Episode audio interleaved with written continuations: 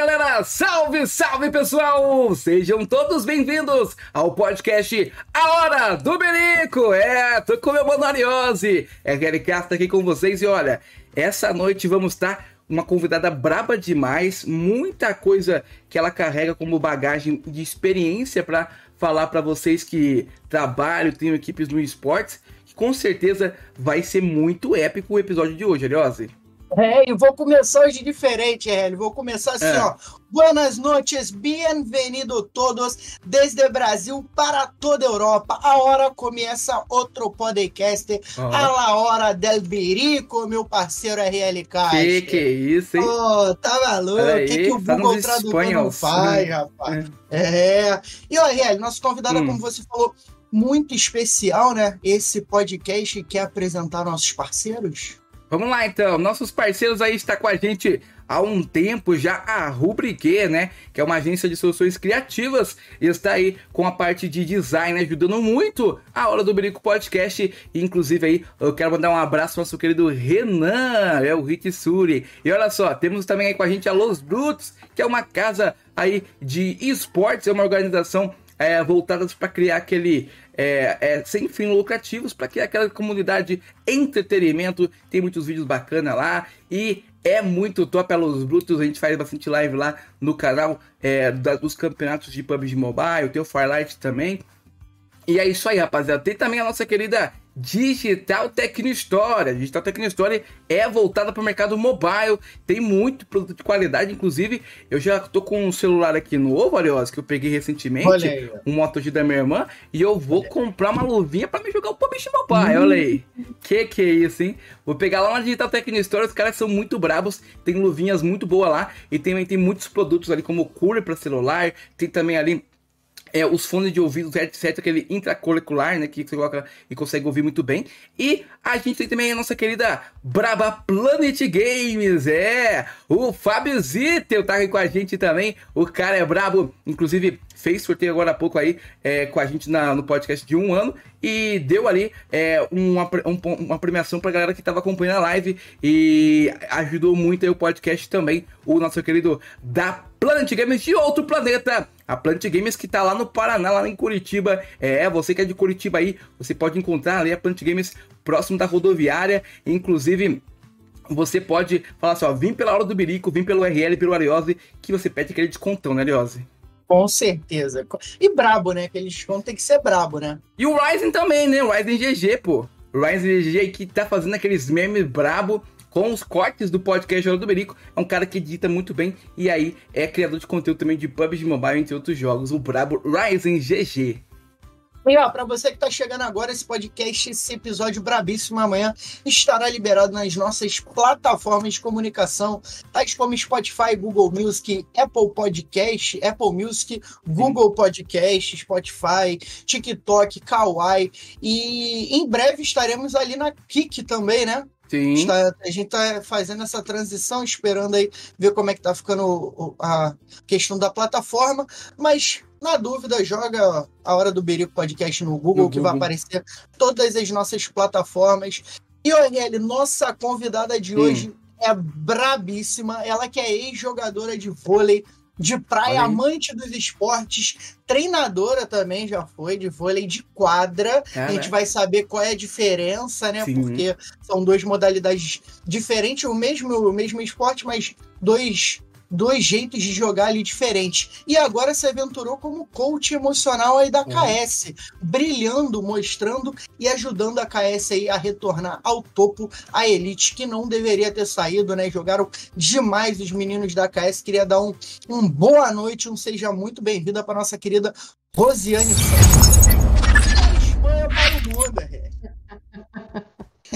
Boa noite, Diego. Boa noite, é, RL, é um prazer enorme poder estar aqui conversando com vocês.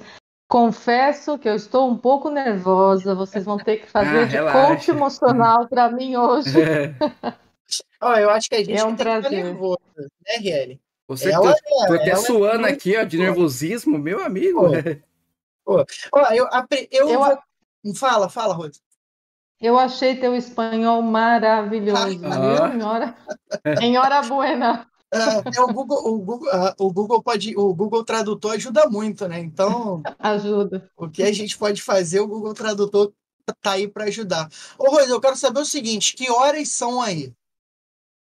Agora, meia-noite e sete. Nossa, Nós temos diferença... um fuso horário de cinco horas agora, que a gente está no verão europeu, né? A gente entrou agora no verão e nós temos uma, uma diferença de cinco horas. Hum. Caramba! E ó, fala pra gente um pouco, né? A gente já falou que seu nome é Rosane Sanches, mas conta pra gente um pouco aonde você mora, a sua idade e, claro, como você começou nos esportes, né? Porque você não nasceu na Espanha ou nasceu?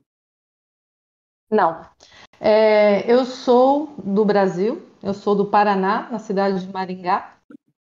Eu, eu fiz a minha, toda a minha formação como atleta do vôlei de praia foi no Brasil. E com 27 anos, que foi no ano de 2004, eu me aventurei a, a vir para a Europa, né? a, a jogar e também pensava que está aqui um ano, dois como experiência e já levo 20 anos aqui. Então eu tenho 46 anos hoje. É, sou ex-jogadora de vôlei de praia, técnica. Aqui eu trabalhei durante todos esses anos como treinadora. Estive com a seleção catalã de vôlei de praia, cinco anos como técnica da seleção. E também é, entrei na Federação Espanhola daqui, e dentro dessa da minha trajetória surgiu é, a questão do mentoring, que logo eu vou explicar para vocês também o que é. E através do mentoring surgiu o convite da Carol, né, a tia Carol, da KS, porque a Carol foi minha atleta no Brasil de vôlei de praia. Oh. Não sei se vocês sabem, mas ela foi jogadora de vôlei de praia, a Carol. E através disso, a gente conversando e ela me convidou para, bom, né, eu falei para ela que a gente poderia fazer um trabalho conjunto com a KS e a gente tentou e, e eu tô dentro tentando ajudar essa molecada a superar todo esse, esse processo, né? Bacana. Eu queria mandar um abraço primeiramente para Camila Araújo, mandou rô maravilhosa. O meu querido Cortez do PUBG Mobile, que é o Madilson, cheguei chegando, tá no trabalho, mas tá acompanhando a gente. Manuelzinho, muito boa noite. Tá vivo, Manuelzinho. Tamo junto, obrigado pela presença. E ó, você que tem alguma dúvida, quer tem alguma curiosidade, pode perguntar aí pra gente, tá? Que a gente vai lançar aí as perguntas pra rua ela já já vai, vai falar um pouco mais sobre isso. Ô, e essa questão de, de você ter sido atleta profissional ali de vôlei e depois a gente vê muito isso no futebol, né? Alguns ex-atletas fazem essa transição para treinador e a gente vê que muitos atletas também às vezes não dão certo, né? Porque é tem uma tem uma pequena diferença. A gente tem um futebol que é muito conhecido mundialmente, mas o vôlei também é. Você sente muita diferença em relação ao esporte futebol e ao esporte vôlei, essa transição de de jogadora para treinadora? Como é que funciona esse esquema? Tem que ter o curso também? Ou você, por tempo de trabalho, você já pode virar treinadora?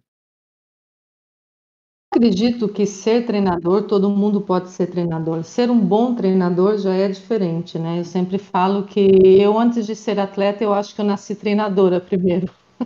Eu acho que quando eu comecei a ser jogadora, eu já era uma treinadora, porque imagina que um pouco da minha história do vôlei de praia, eu estava em Maringá, que é uma cidade, vocês sabem que é interior do Paraná, não tem praia. No ano de 97, né, não tinha competições, ninguém jogava vôlei de praia nessa cidade, e eu fui a primeira a começar a falar quero jogar vôlei de praia. Então, não tinha treinadores nessa época. Então, eu comecei a me autotreinar, né? Eu falava, eu quero jogar isso, eu quero chegar um dia a uma liga nacional. Então, assim, eu acredito que ser treinador, todo mundo pode ser treinador, logicamente, mas não é todo mundo que serve para ser treinador. Eu acredito que a, além, da, além da formação que você tem que sim buscar conhecimento, é, eu acredito que tem o dom também, né? A gente primeiro tem que ser apaixonado pelo que a gente faz. Eu acho que é uma da questão muito importante. E logo, realmente, você é, ter um pouco, sim, de dom, né? Para poder trabalhar. Que não é o mesmo de jogar e, e ser treinador. São duas coisas totalmente distintas. É, de fato, aqui na Espanha, é, o melhor treinador, um dos melhores treinadores daqui, é, é uma pessoa que nunca foi jogador de voleibol. Ele é nosso único catedrático de voleibol que a gente tem aqui, que trabalhou na Federação Espanhola com a gente, é, criou uma metodologia muito interessante para ensinar, mas ele nunca jogou. Então, assim, ele tem o dom de ser treinador. É importante você ter a experiência de jogador? Ajuda. Ajuda muito porque você, ah, você vai passar as fases, né? Você vai saber o que sente o atleta dentro da quadra, que isso também é muito importante. Até os atalhos, Mas não né? necessariamente. Né? Os a... Como? Os atalhos, né? Sabe, dentro da quadra você sabe mais os atalhos ali, né? De posicionamento. Claro. De repente até é, adiantar uma jogada que o adversário possa fazer, não dizendo que ele não sabe, mas um jogador, sendo ex-jogador, fica tem uma facilidade maior, não é isso? Tem uma facilidade porque você experimenta, né? Estar dentro da quadra. Você sabe que emoções estão jogando nesse momento, né? As emoções jogam também. E às vezes, como treinador, você não, né, você não tem essa experiência, mas pode ser um excelente treinador sem, sem passar né, por essa fase de ser jogador. Pode acontecer. Nesse caso aqui na Espanha, temos uma pessoa que ele é muito um dos melhores treinadores que a gente tem aqui, e ele nunca foi jogador. Então, assim, eu acredito que tem que ter o dom, tem que ter muita vontade de aprender, porque a gente aprende cada dia. Eu estou aprendendo com os meninos de esporte depois de tantos anos no esporte e sigo aprendendo. Eu aprendo com as crianças que eu vou ensinar. Então você tem que ter essa, essa vontade, né? Além de, de, de ser apaixonado pelo que você faz, você tem que estar sempre com a cabeça bastante aberta, que a gente sempre está aprendendo. Ah, legal. E para quem não sabe, galera, o vôlei de praia não é só praticado na praia, né? O vôlei de, de praia ele é praticado também dentro de uma quadra ali, que tem a própria areia, então não necessariamente precisa ser dentro de uma quadra. Como a Rose falou, Maringá não tem praias, alguns lugares também não tem praias, então eles adaptam, fazem aquela adaptações ali, igual o futevôlei, que não necessariamente precisa ser na praia, pode ser adaptado dentro de uma quadra, né, Rose? Me corrija se eu estiver falando besteira. Não, é, é, totalmente. De fato, eu acho que deveria ser chamado vôlei de areia, não vôlei de praia, né? É verdade, porque, é verdade. Porque, porque, porque, realmente a gente joga na areia, né? A gente não joga dentro da praia, a gente não precisa da praia, né? Na verdade, verdade, não precisamos da praia. E, e Mira, só para você ter uma. Mira, desculpa, eu vou, eu vou não, misturando não, não. um pouco. Pode misturar. Fica à vontade. E por favor, se soltar alguma palavra, me corrijam, tá? Porque eu vou soltar alguma palavra mal falada aqui em português. É, hoje por hoje, os melhores, um dos melhores, das melhores duplas do mundo é de Noruega. Da Noruega, lugar frio, não que não tenha praia, não é isso, mas eles treinam em centros é, fechados, né? Imagina o frio que faz Noruega durante todo, todo, é, todo o ano. É, Alemanha, por exemplo. Alemanha é, o pessoal do vôlei de praia treina em centros, em CTs é, fechados, indoor, né, de vôlei praia. Então, aqui na Europa, a maioria dos países não podem treinar na praia, estar ao aire livre, como a gente faz no Brasil. Então, assim, na, na realidade, tinha que ser chamado vôlei de areia. Em Maringá, Maringá hoje, eu comecei esse trabalho há 20 anos atrás, mais ou menos, acredito, sim, uns 20 anos atrás. Fundei a Associação Maringaense de Vôlei de Praia, né? depois que eu cheguei na Liga Nacional. Eu fui atleta no Paraná durante 10 anos, joguei na Liga Nacional 5, 6 anos, que é o Circuito Banco do Brasil de vocês. E de, e de trás vieram muitos atletas do Paraná, né? E, e Maringá hoje ele é um centro de alto rendimento no Brasil. Ele agora mesmo temos dois atletas jogando mundial, é o Arthur Lance, que provavelmente vai representar Brasil nas Olimpíadas. Ele saiu de Maringá. E o técnico da seleção brasileira foi Robson Xavier, que foi a pessoa que, quando eu estava em Maringá, eu convidei para vir para o vôlei de praia, para me ajudar. Né? Eu falava, vamos. E lembro que ajudar, quando eu falo ajudar, é ajudar literalmente. A gente é, é, molhava a quadra com. A gente não tinha nem mangueira para molhar a quadra. Imagina duas horas da tarde, aquele sol, né? A gente falou, vamos molhar a quadra de balde para poder treinar. E ele chegou a ser campeão mundial sub-19, sub-21 com a seleção brasileira. Então, Maringá ele é o referente do vôlei de praia hoje, a nível nacional do Brasil. E começou com a, uma ideia fixa, né, que eu tive de falar, eu quero jogar vôlei de praia. Quero, Cortesco na época, impensável. Um Todo Qual mundo que jogava vôlei de praia estava no litoral, estava no Rio de Janeiro, em João Pessoa, Espírito Santo, né? Então, realmente, deveria chamar vôlei de praia, para resumir a história, né? É, como você falou da dupla da Noruega, que é uma das melhores do mundo, né? Não só é, a Noruega hoje é, se destaca, a gente tem pelo futebol, que o Brasil era o país do futebol, hoje já não é.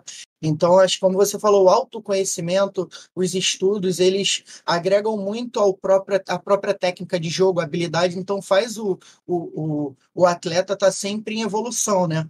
E como, como a Rose estava falando, é, quem quiser saber um pouco mais, pesquisar sobre um pouco mais, ela está falando da Associação Maringaense de Vôlei de Praia, vocês podem pesquisar lá no, no Instagram, é amvp.vôlei de praia, né? Então conta um pouco lá da história, história, mostra um pouco os atletas que fazem parte, que jogam, os próprios medalhistas. Então, é, é bem interessante esse, esse conhecimento também sobre o vôlei de praia. A gente fala um pouco do vôlei de praia, sair um pouco do âmbito que é só futebol, né? Até porque somos, é, são todos atletas que disputam aí, não só pelo Brasil, ela já fez parte é, da, da equipe catalã, já foi treinadora, e de quadra também, né, Rose? O legal, e qual, qual é a. Tem muita desculpa, muita diferença ali do vôlei de praia para o vôlei de quadra é, em, em, relação até à própria preparação, em relação até ao próprio conhecimento. Acho que talvez as regras não mudem tanto, né? Eu não conheço a fundo o vôlei, mas talvez as regras não mudem tanto. Mas como é que tem essa tem muita diferença? Sim, tem bastante diferença. Eu acho que deveria quase ser dois, dois esportes bastante distintos, né? Ah, o, o que não muda muito, talvez, é a parte técnica, né? Do, do toque de dedo, do saque e tal. Pero, mas é, o vôlei de quadra já começa que é, é um esporte de equipe, né? É, são 12 jogadores, seis dentro de quadra, seis fora, e é um esporte de muita estratégia e de muita velocidade. Né? Imagina, já são seis contra seis, então, assim, é um esporte que se joga em uma quadra que não tenha a areia, querendo ou não, ela, ela é uma, uma superfície que já né, dificulta muito o jogo. Então, é, o vôlei de quadra, para resumir, seria hum, um esporte de mais estratégia e mais velocidade. E o vôlei de areia, ele, ele, ele precisa né, de muita parte física, principalmente, porque imagina, você joga com os fatores climáticos, é chuva, é sol, principalmente o sol, o desgaste na questão da areia. Então, assim, ele, ele trabalha demais a parte, mais que a parte tática, né, como a estratégia do vôlei de quadra, é a parte mais física mesmo. E ele é, uma, é um esporte de dupla, mas é quase um esporte individual. Por quê? Porque você não tem reserva. Você está jogando vôlei de praia, você não tem reserva. Você está mal, você, tá, você tem que estar tá ali, né? Você está bem, você está, você está mal, você tem que estar tá ali. No vôlei de quadra, não. Você está mal, o técnico vai e te troca. E no vôlei de praia tem uma característica muito interessante que eu sempre falo. Eu, eu quando fui técnica da seleção da Catalunha, foi de vôlei de, de praia. E eu falava para as meninas: vocês têm que aprender a ser técnico. Vocês têm que pensar como um treinador. Porque na hora do jogo a gente não está ali dentro, né? A gente tem poucos tempos, é, a informação do vôlei de praia é diferente para passar essa informação ao jogador. Então eles têm que ser praticamente o seu próprio administrador de tudo, das emoções, da estratégia, né? E essa é a principal diferença. O treinador não fica né, na beira ali da quadra com, com os dois jogadores ou, ou, ou, ou fica? Acho que não, né? Não, é, no vôlei de agora, praia. Agora sim, agora já está permitido. Antes não. Na minha época, faz tempo, é, não era permitido jogar, o treinador estar dentro da quadra. E depois foi mudando, né? Como todos os esportes, as normas vão, vão se atualizando e vão fazendo que seja sempre um pouco mais espetáculo. Então, a, hoje por hoje, o treinador, só que ele não pode falar, é só no momento do tempo. Não é como o vôlei de quadra, que você pode estar todo momento é, interactuando, interactuando ou interagindo? Interagindo, né? Interagindo, é. Interagindo com os seus jogadores. Então, assim, é um pouquinho o, o treinador de vôlei de, de praia, ele trabalha muito na preparação, na competição, na hora do jogo mesmo, é mais os jogadores. É, então não é só saber RL. O treinador ele também tem que ser apto a preparar os seus jogadores fisicamente, mentalmente e tecnicamente para conseguir é, passar pelos obstáculos do, das mudanças climáticas, né? Até a própria areia aqui uhum. fica muito pesado, né? À toa que a galera que treina na areia consegue ter um desempenho maior fisicamente por conta ali do peso da areia, então tem um desgaste maior. Bem interessante a gente estar tá falando dessa parte física, dessa parte técnica que agrega muito. Né? A gente está precisando fazer um exercício, né, Ré? Tá mutado. Aperta o botãozinho aí. É, tá, é que o microfone ele tá dando um, uma pequena falta de contato, mau contato aqui. Ô, Arios, verdade, mano. Inclusive, vôlei é bem bacana, velho. Já joguei vôlei de quadra é, algumas vezes e vôlei de areia, inclusive, é um projeto de eu começar a jogar junto com meu irmão, junto com a minha pessoa da minha família ali, porque a gente achou até um campinho ali bem bacana. Inclusive, a gente tá vindo pra comprar a rede e a bola pra gente começar a jogar. Então, aí, ó. Aí, bacana demais. Ô, Ariose. E eu vou falar. Ah. Fala, Rose, fala. Falar. E eu vou falar uma coisa para vocês. Vocês que são do esporte, que agora vamos entrar nesse assunto, é super importante a atividade física. Sim. Muito, muito mais, talvez, do que vocês imaginam.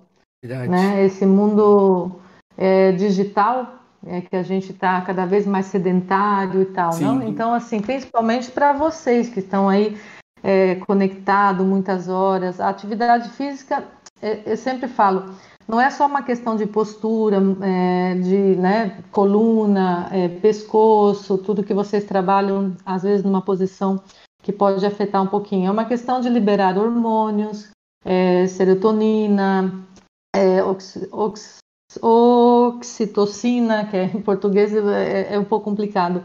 Ela aumenta, é, é difícil, eu estou aqui enroscando, hein?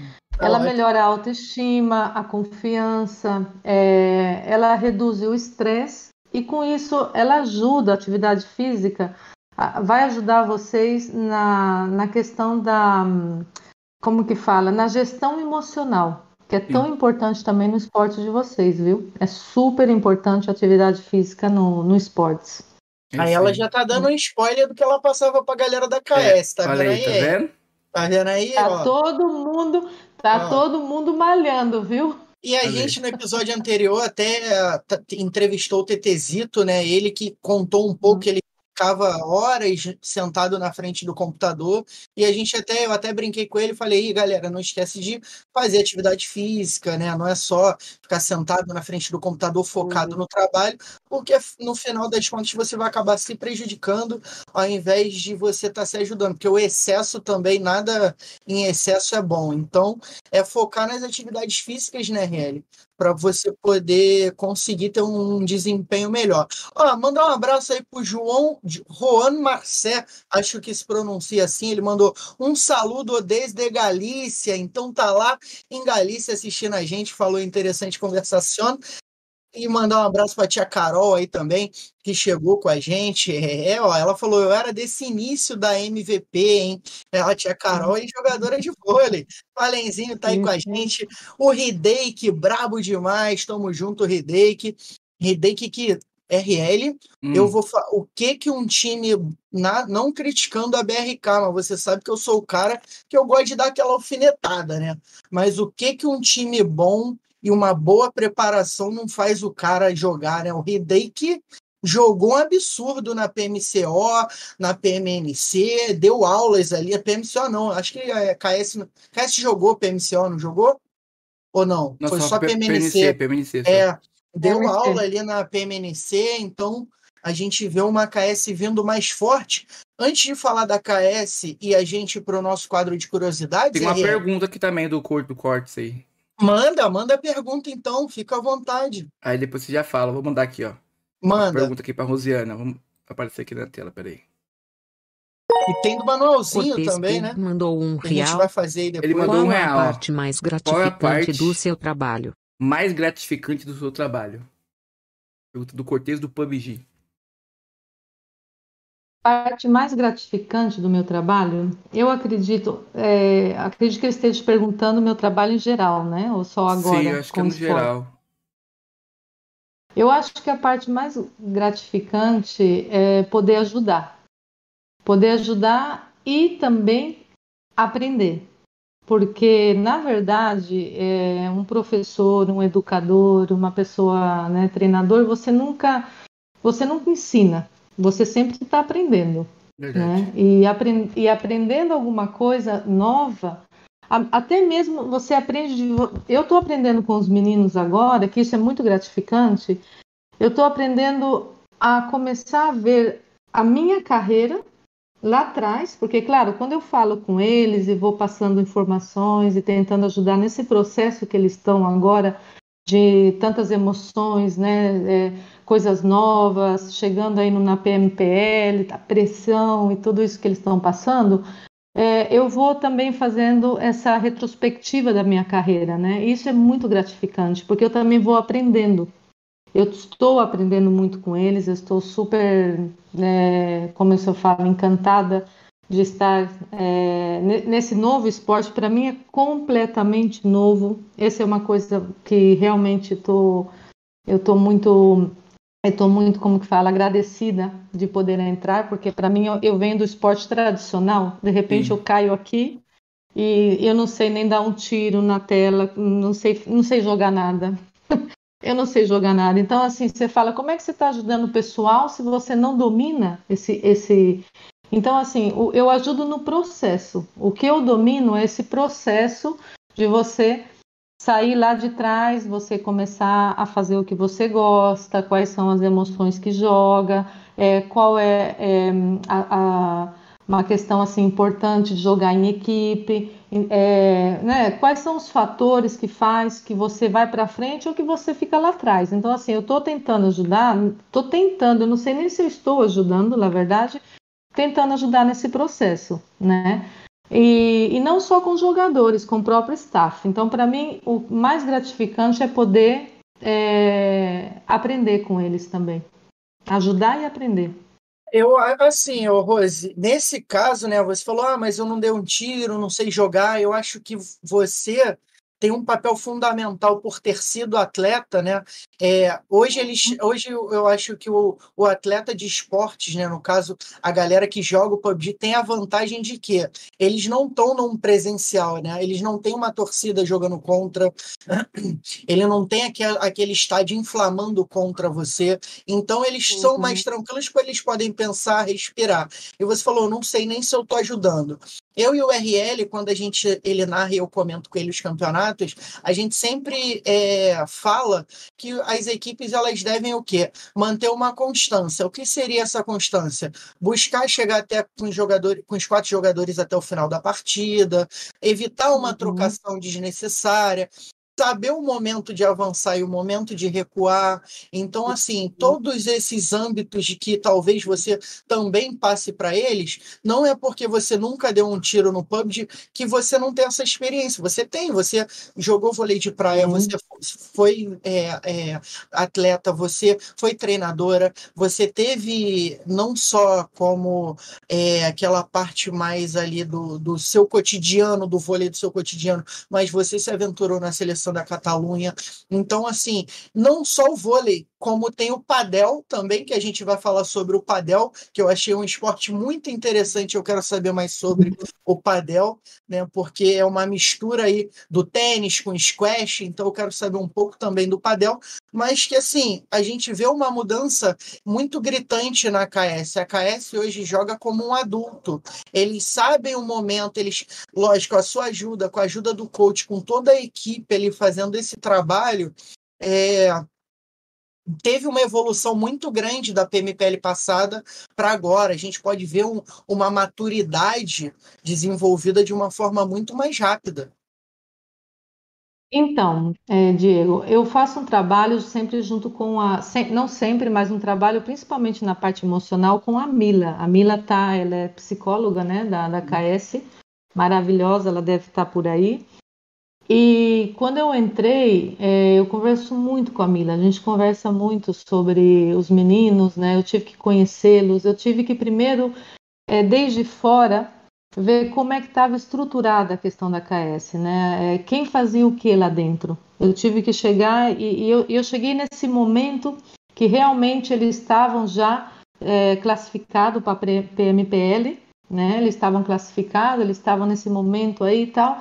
Então eu acho que talvez sim a minha participação aí com a Carol, eu converso muito com a Carol, a Carol é muito inteligente, ela também vem do esporte, ela, ela, ela é uma pessoa que capta muito rápido as coisas.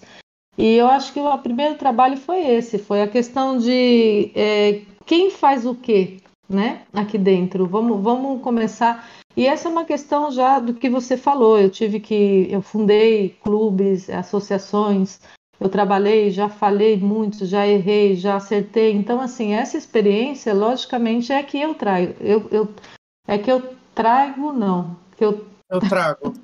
Pode ser trago. Travou que eu trago para, para dentro da, da KS, né? É o que eu tento fazer, falar, olha, é, porque na verdade a questão do mentoring, é, eu fiz o curso com a Federação Espanhola, que não, eu não posso chamar curso, eu fui convidada pela Federação Espanhola de Voleibol para participar de, uma, de um projeto que foi muito interessante, que foi chamado Projeto Ateneia, que era ex-jogadoras da Seleção Espanhola de Voleibol adulto, que elas estavam trabalhando como técnicas, né, aqui, como técnicas de, de times, de base e tal.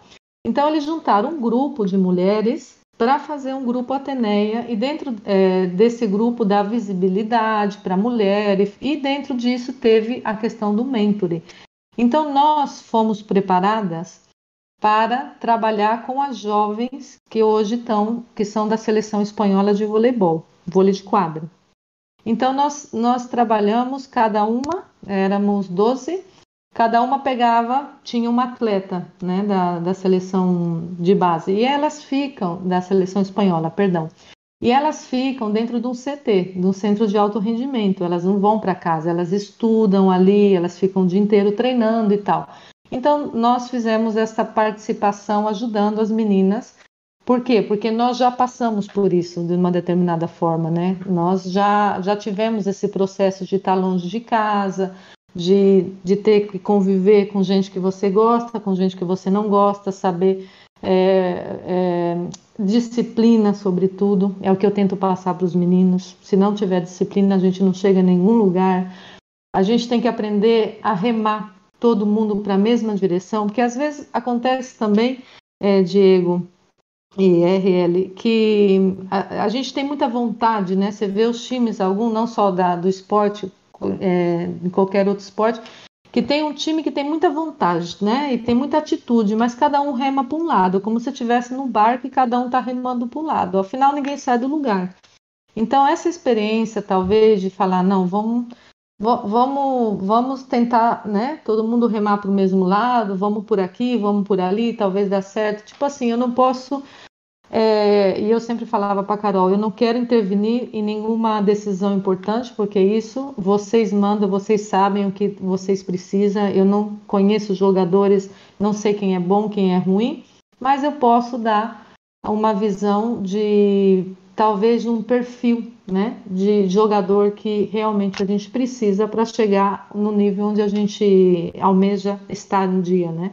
Que eu acho que todo mundo que joga esporte quer chegar numa América ou no Mundial, que agora tem um time do Brasil, né? Que parece que está no Mundial. Sim, Alfa 7. Em... Alfa 7, que maravilha. Então, assim, eu acho que nessa questão sim que eu posso ajudar a AKS. Logo tem a parte dos meninos, que a gente faz sessões individuais que eu adoro, que é na formação geral. Por que eu falo isso? Porque a questão do, do mentor é diferente do coach emocional, tá? Ah, o mentor, ele só pode ser preparado pessoas que passaram pelo esporte, ex-atleta. Aqui está muito de moda o mentor, porque o Barcelona, o Madrid, os times de futebol, eles estão preparando ex-atletas para ser mentores dessa garotada que está vindo. Então, assim, aqui está bastante. Tem muitos cursos de mentoring. Qual a diferença do mentor e do coach emocional? Um coach emocional pode ser qualquer pessoa que tenha vontade de estudar, de se informar e de trabalhar tanto com esporte como com empresas, né? Pode trabalhar o coach emocional, também trabalha com empresas. A questão do mentor não, você tem que ter tido a, a experiência de ser atleta a, a, experiência e a vivência do atleta. E normalmente o mentor trabalha no seu próprio esporte. Eu não estou trabalhando no meu próprio esporte agora, porque eu acho que também tem uma questão da mudança do país e eu consigo ter uma visão agora de como pensa o europeu, né? É, como pensa o europeu no esporte. Eu não sei se vocês conseguem ver essa diferença, né? Todo mundo fala, ah, o europeu é mais frio né? Tem essa. Sim. Ah, na hora H eles não falham, eles são mais frios. Então, assim, são 20 anos trabalhando aqui com eles. E pouco a pouco eu fui entendendo o porquê, né? É, qual é essa diferença? E, e, nessa questão eu acredito também que eu possa ajudar os meninos. Hum. A gente tem, é, eu tenho uma prima que mora nos Estados Unidos e é interessante porque é, ele, ela diz que eles já vêm sendo treinados desde novo, novos, né? Então é, é, diferente no Brasil, porque nas escolas você tem as aulas de educação física que é, jogam, uma, jogam uma partida de futebol, de vôlei, de basquete, bota o pessoal para nadar na piscina. A gente não tem essa dedicação, essa preparação que outros países têm, né? Então é, é um pouco diferente. A gente tira pelo Vinícius Júnior.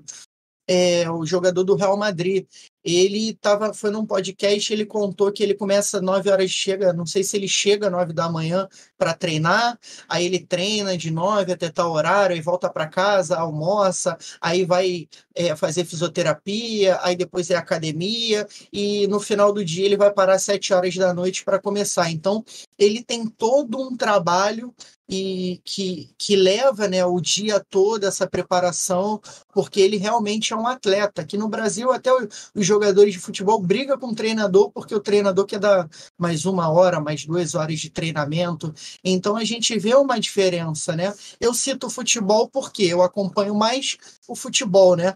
É, do que o vôlei. Então eu não sei como é a preparação do vôlei. Então a gente tem esse exemplo que, que que ele mesmo contou, né, da vivência dele no próprio, no próprio Real Madrid. Então o cara tá ali de nove da manhã até as sete da noite se preparando mentalmente, preparando o corpo para as adversidades que vêm. Então acho que não quero dizer que ah, no esporte também é assim, mas a gente no início teve o Gusta, que era um menino que jogava, e ele falava, cara, eu jogo 12 horas por dia né? Eu tenho screen três da tarde, sete da noite, dez da noite, é muito cansativo e realmente é o mental, a cabeça tem hora que a pessoa sonha e tudo com o jogo, né?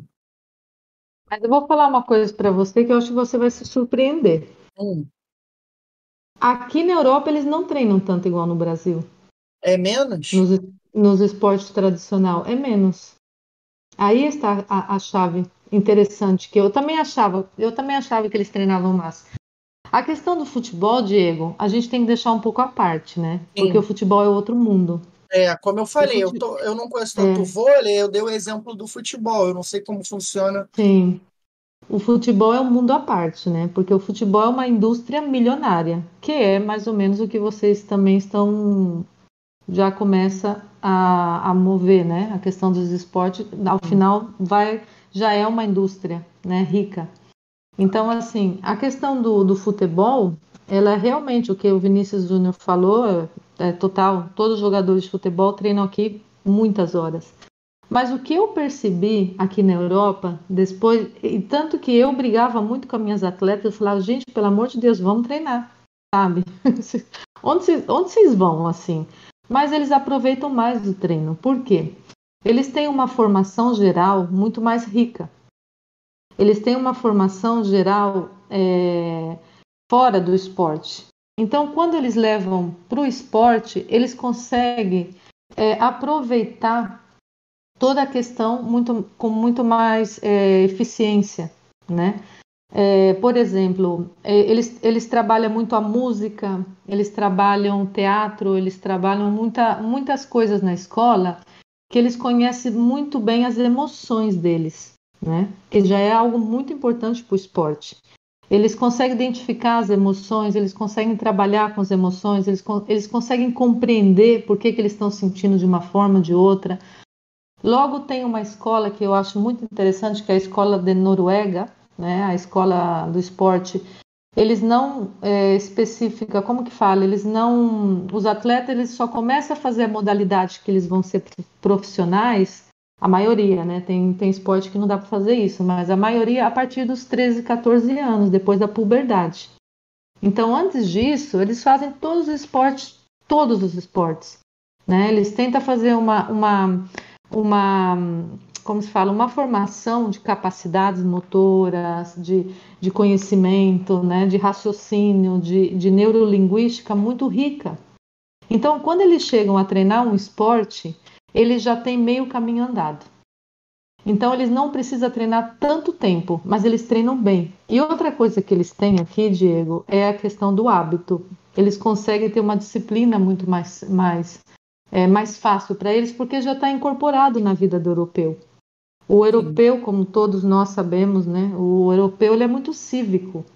Ele sabe que se eu faço alguma coisa, é, vai, é, como fala, é, percutir no outro, né? Então eu não faço. Eu não faço, ou eu faço bem para quê? Né? Seja uma cadeia de sucesso. Então, assim, por isso que a Europa dentro da sua, do seu conjunto, ele funciona melhor, né? Nós, eu amo o Brasil, sou brasileira 100%, mas a gente tem um jeitinho brasileiro, né? Ah, não dá para fazer agora, a gente faz depois. Não é assim? É. ah, não sei, vamos lá. Então, assim, essa questão da disciplina europeia, ela é muito incorporada na, na, na maneira cívica como eles são. Então, eu não tive que chegar aqui e ensinar disciplina para ninguém. Todo ao contrário. Só que assim, eu brigava com as meninas, falava, gente, vocês não podem treinar só três vezes na semana para ir para o campeonato espanhol. A gente tem que treinar pelo menos cinco. Ela falava, não, Rô, eu tenho, eu tenho música, eu tenho teatro, eu tenho, eu tenho que sair com meu namorado, sabe? No começo era complicado para mim, porque eu treinava de segunda a segunda em Maringá. Eu treinava. Só que assim, o, o meu treinamento em Maringá, ele, ele, ele ele, como se fala, ele deu bons frutos, sem nenhuma dúvida, né? Ele deu bons frutos, porque só a, a, através dessa disciplina, desse treinamento, que a gente vai conseguir chegar a algum lugar e criar hábitos. Mas eu vejo que o europeu ele não vai, ele, ele joga para se divertir. E aí é um ponto que faz a diferença com a gente. Faz a diferença, porque o brasileiro a gente tem muita pressão no esporte, não é? É, não só para. Não, acho que não só para jogar, mas é, eu acho que eu vou dar. Vou. Desculpa se eu estiver sendo muito repetitivo, mas eu vou retornar até o futebol, dar o exemplo do Neymar, né? Hoje a gente só uhum. tem o Neymar como craque da seleção brasileira. Antigamente a gente, é, na era Pelé, era Pelé, Garrincha, e, entre uhum. outros. Aí depois veio a era do Zico, é, Gerson Cartier de Ouro, então vieram e outros. Aí teve a era do Ronaldo Fenômeno, Ronaldo Gaúcho, Rivaldo. E a gente está numa era que só tem o Neymar, então a gente cobra muito para que tenhamos craques e novos pseudos craques surgem e, e, não conseguem suprir aquela falta que a gente espera. Então eu acho que uhum. sim, a cobrança talvez seja muito grande e a gente não sente para assim, opa, a gente tem uma seleção normal que não causa medo em ninguém, então o que, que a gente tem que fazer? Estudar né, para ter um time competitivo, não esperando vencer só com o escudo da seleção, e sim com o futebol. A gente tem que fazer o que os europeus fizeram lá atrás, que foi estudar o futebol, se preparar, se não dá para vencer na técnica, vamos vencer na, na garra, na força, na vontade. Então, acho que falta um pouco, talvez, de estudo, pé no chão, autoconhecimento, né, para poder melhorar. Uhum. Sim, não, o futebol é um exemplo perfeito, porque todo mundo consegue né, visualizar o esporte através do futebol. Então, assim, com certeza, o futebol ele dá esse exemplo do Brasil, porque cada vez que o, o Brasil vai jogar, ele já é, é, como é, é, é uma pirâmide invertida, né? O Brasil já é campeão da Copa. E cada jogo que ele vai passando e vai e ele perde é como é uma derrota incrível. E cada jogo que ele ganha não tem uma satisfação. A gente não fica feliz, é como se fosse uma obrigação Não, deles é. ganhar, Verdade. não é? É igual a seleção é quando pre- tinha Inalber, Giba, né? Já era obrigação deles a ganharem os jogos. Quando perdia, Então- era decepcionante. E é muito duro você ser atleta num país que, primeiro, um país que não, muitas vezes, a maioria dos esportes não, tem, não te incentiva a estar economicamente. É, às vezes você tem que fazer um esporte até contra a sua própria família. Imagina a pressão da garotada que está no esportes hoje, que não tem apoio da família. Porque, querendo ou não, esportes, hum, tem muita gente da minha geração que não entende o que é. Não sabe, né? Pensa que é uma garotada jogando videogame o dia inteiro. Então, assim, é muito complicado. E essa pressão, é, é, os meninos levam para a competição, porque isso a gente tem que educar. É uma, é, tipo assim, é reeducar, né? É educar as pessoas e falar, não, peraí. É, o esporte primeiro, para que serve o esporte? O esporte é inclusão, o esporte é diversão, o esporte é desenvolvimento, né? O esporte ele serve para muitas coisas, saúde principalmente.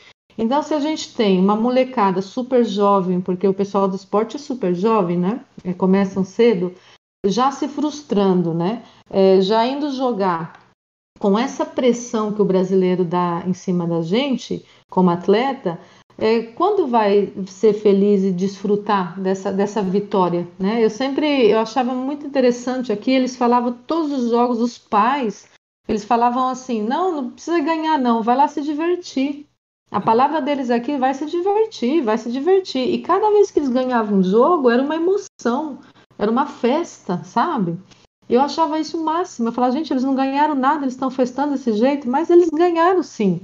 Eles foram lá, eles fizeram a parte deles, e quando perdia, era, não, passa nada. Tipo assim, então assim, essa pressão eu comecei a ver que realmente é o valor do esporte. E no Brasil, a gente tem essa pirâmide invertida, porque as pessoas, quando eu falo as pessoas, né, as organizações, maioria não ajudam, os atletas têm que se virar sozinhos, eles têm que agora, por exemplo, no esporte, quantos jogadores não têm que trabalhar, fazer jornada dupla para poder ganhar um dinheirinho para comprar um, um, celular, né? Sim.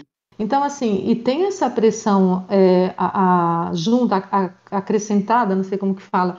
Então, assim, é difícil, é difícil ser atleta no Brasil, mas por mesmo, por outro lado, se você consegue chegar no topo e você consegue ganhar, você é um superstar, vamos dizer assim, né? Verdade. Mas qual é o preço? Qual é o preço? Né? Qual, quantos não ficaram para trás? Esses dias conversando com os meninos, eu achei muito interessante porque eu dei uma, um feedback da, da, da minha vida como atleta e eu falei para eles qual que é o contrário do êxito e, e alguns colocaram o falho, fracasso, né? Então eu falei não, o fracasso ele não é o contrário porque o fracasso ele faz com que você se aproxime ao êxito. Cada vez que você fracassa, você está indo mais perto do, da, da, do êxito, né? Você está aprendendo. E isso eu falei para os meninos, mas na minha época como jogadora ninguém me falou. E eu, a primeira vez que eu perdi depois de sete anos ganhando, eu, eu senti como maior. Perdi uma final de uma competição super importante que levava sete anos ganhando. Eu senti como um fracasso. E a sociedade, meu entorno, me fez sentir assim. E eu realmente, daí eu fui parando de jogar. Eu, eu já fui como. Em vez de eu ir para frente, né? Aprender com esse. Que não foi um erro. Simplesmente eu perdi um jogo. Eu estava até lesionada na época. Perdi da atual campeã olímpica, Agatha, que hoje representa o Brasil. Então, assim, e conversando com os meninos numa sessão, foi justo o Rei Dake que, que falou. Que ele falou assim: ah, realmente, faz uns dois meses atrás eu perdi, ou não conseguiu né, um objetivo e ele queria parar. Então ele falou: realmente, eu me senti assim também, né? Então, assim, é, é, é super importante conversar com essa garotada, é super importante tentar passar essa experiência para ele, justamente para que não passe né, o que passou com muitos atletas atrás. É, e é, você perdeu para uma jogadora fraca, né? Só. Nem ninguém, né? Assim, é, é, é, é, só, Agatha, interessante que a gente teve na Olimpíada um atleta de lançamento de peso, não sei se é assim que fala a modalidade dele, que ele treinava num terreno baldio, né? Ele criou o próprio, porque ele não tinha essa ajuda do, do governo, então realmente falta um pouco de incentivo.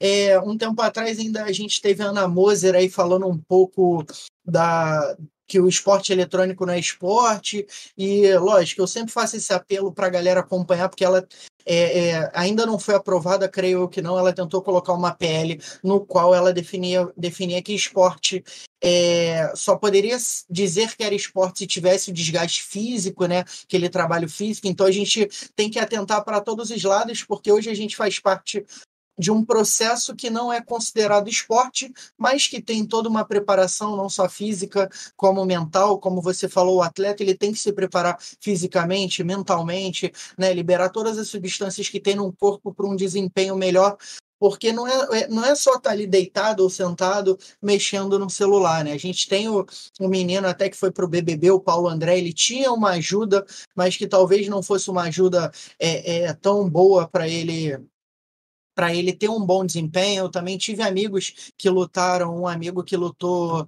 é, campeonato mundial daquela é, grego greco-romana, né, que bota ah, aquele aquele macacão, então, uhum. e também não, não tinha tanto tanta ajuda, então são muitos atletas que, que acabam do próprio PUBG, você deu o exemplo do Hideki aí, tem outros vários aí que talvez tenham desistido pelo caminho por não ter conseguido, porque, é, como você falou, né, talvez o fracasso não seja porque ele é ruim, Talvez porque alguém tenha se preparado mais do que ele e conseguiu aquele êxito. Então, de repente, se ele se preparar de uma forma mais efetiva, como foi agora que eu falei até no início, né? Dando o exemplo do Hideki, quando ele pega um time encaixado, quando ele entra num time que todos jogam em equipe, se preocupando um com o outro, fazendo um bom trabalho, tendo uma boa estrutura, tem o sucesso que a KS tem. Não foi campeã, infelizmente, a gente vai falar um pouco disso também daqui a pouco, mas a gente já vê que é uma equipe muito consolidada, é uma equipe muito forte e, claro, né, é, com a ajuda ali de todo mundo, conseguiu se destacar. E realmente, realmente, sem ajuda, fica muito complicado. E aí já é diferente, né? Já eles prezam muito, já ajudam muito, né? Na Europa. Na Europa eles já tem uma diferença, eles já ajudam muito, é, é, já, já tem uma ou, já, ou, é, ou é a mesma coisa. Porque a gente de fora que vê que assim, a Europa tem um, é, é diferente esse, esse incentivo, né? É, na verdade, quando, quando a gente fala de Europa também, é claro, os países daqui são bastante, né? Hum, também tem realidades bastante diferentes. No caso da, da, do meu conhecimento aqui da Espanha, por exemplo, é, não tem muito incentivo questão econômico, mas também o pessoal daqui, por ser mais de classe média, né, não necessitar tanto essa ajuda, eu acho que a grande diferença, é, Diego, é na questão mesmo da sociedade, né? É essa pressão que a gente está conversando, essa é saber que os meninos, o esporte é para se divertir. É... Então, assim, tudo isso faz com que o esporte seja bem feito né? E que os resultados venham. É, tem falta de incentivo aqui? Com certeza. A gente teve uma nadadora, Belmonte, que foi aqui um campeã europeia, depois foi para as Olimpíadas e ela teve que tirar dinheiro do bolso. E a gente está falando de Espanha, né? Ela só conseguiu é, um patrocínio depois que ganhou o europeu. Isso é um absurdo, mas acontece. Porque tem esportes aqui também, cada país tem mais ou menos os esportes que são considerados é, é, de massa, né? Na Espanha, o que funciona muito aqui é o basquete e o futebol. E esse sim, que não faltam dinheiro para eles. Então, assim, tudo que é basquete e futebol é, tem muitas subvenções, ajudas, etc. O resto dos esportes, realmente a gente tem que buscar um pouco a vida também. Não é tão, né? Só que a diferença é que é mais fácil buscar a vida aqui na Europa que no Brasil. Na questão de arrumar um patrocínio, por exemplo, né? Aqui você chega numa empresa com um projeto, é mais fácil que eles te patrocinam do que no Brasil é super complicado. E às vezes né, não chega, não, o dinheiro que eles te dá, você não consegue se manter. Então, assim, talvez aqui na questão é, econômica um pouco melhor que o Brasil, mas não é tanto igual o pessoal pensa, não. Eu acho que a grande diferença mesmo é da sociedade. É o incentivo que a própria, a própria sociedade dá para o atleta, né? Bacana, bacana. E ó, queria dizer, RL, que não é só no futebol que o Real Madrid é o maior campeão, não, tá? No basquete também, lá na Espanha, é o time com o maior número muito de forte. títulos aí. Então, uma equipe muito forte na Espanha, inclusive a, a própria seleção da, a seleção da Espanha na, é muito boa também, sempre vem com ótimos uhum. jogadores, dando trabalho. Sim. Queria mandar um abraço também aí, RL, o meu querido chefe Pepino, chef né? Pepino, a gente teve o prazer junto. de entrevistar ele aí diretamente da Angola. E mais uma vez, estamos internacionalizando o nosso podcast, é, né, RL? Com essa convidada aí sensacional, diretamente da Espanha. Então já tivemos convidado da Angola, agora da Espanha. É sempre um prazer levar o nosso podcast para outros países. Mandar um abraço para o Daniel Mazzoni, né? Falou trabalho do emocional é fundamental para os atletas que por muitos se preparam para o dia D, mas poucos estão preparados para a hora H. E é assim que funciona, né, Rose? Você treina é, pro aí... dia D, mas na hora H dá uma travadinha, né? A chave da hora H é muito complicado. Eu, olha, eu vou, eu vou contar assim uma breve historinha. Tem, fica temos à vontade. tempo ainda? O podcast é Sim. seu, fica à vontade. Temos tempo, você temos, corta. Temos, que... Nada, tá tranquilo. Aqui o, tem um, um mentor também, que ele foi técnico da, do Barcelona de handball. Handball é muito forte aqui também. Sim. E hoje ele é mentor. Faz uns anos que ele está trabalhando de mentor. É Chesco Spar, é o nome dele. E esses dias, numa entrevista que ele estava dando, ele falou uma, algo muito interessante. Ele falou assim: ele falou, imagina que você está num carro é, com a família, final de semana você pega teus filhos, as crianças, né? E fala, vamos lá para casa da sogra. E está dirigindo indo para casa da sogra. E de repente as crianças começam a conversar, você começa a conversar com a, a, a sua mulher e desvia sua atenção e você vai para a esquerda e a casa da sogra era para a direita. E de repente você se dá conta que você está indo para o colégio das crianças. O que significa que você durante toda a semana você leva as crianças para a escola e você vai para esse caminho. E de repente, final de semana, você se despistou, despistou e você pegou o caminho da escola. De repente você corrige e volta né, para o caminho da, da casa da sogra. Então ele, ele faz uma comparação, ele fala: o ser humano, quando ele baixa a concentração, ele volta para o hábito. Olha que interessante. Ele baixa a concentração, ele desvia a concentração, ele volta para o hábito. Levando isso para o esporte, o que significa? No esporte, a gente tem duas, é, duas fontes de energia muito importantes. Uma delas é a motivação, é a motivação que vem a concentração, e outra são os hábitos. A motivação, a gente não consegue ficar muito tempo motivado. Ninguém consegue ficar né, muito tempo durante tantas horas ou tantos dias você consegue ficar motivado um, momento, né? E nessa motivação a concentração. Logo, olha que você está jogando, por exemplo, no caso dos meninos, o que, que ele volta? Ele volta para o hábito. E o que, que é o hábito? O hábito é o que você faz no teu dia a dia no treinamento. Olha a importância dos treinamentos, né? Como eu treino, eu vou me permitir jogar. Então, o que, que ele fala, o Chesco? Ele fala, se você quer aumentar o seu nível né, de, de, de jogador, você quer ser o melhor jogador, você tem que melhorar o teu hábito. Porque tem jogador que joga através da motivação e chega lá em cima? Tem. Mas ele consegue se manter? Não. Quantas vezes a gente vê alguém que chega lá em cima e cai? Né? Você fala, nossa, por que caiu? Por que caiu? Porque não teve o hábito.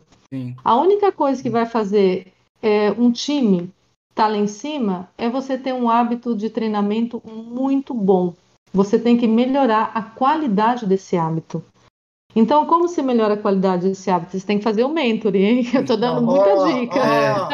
Oh, oh, tô dando muita. Isso é caro, hein? Isso custa caro, hein? Preste é, a nota. A nota.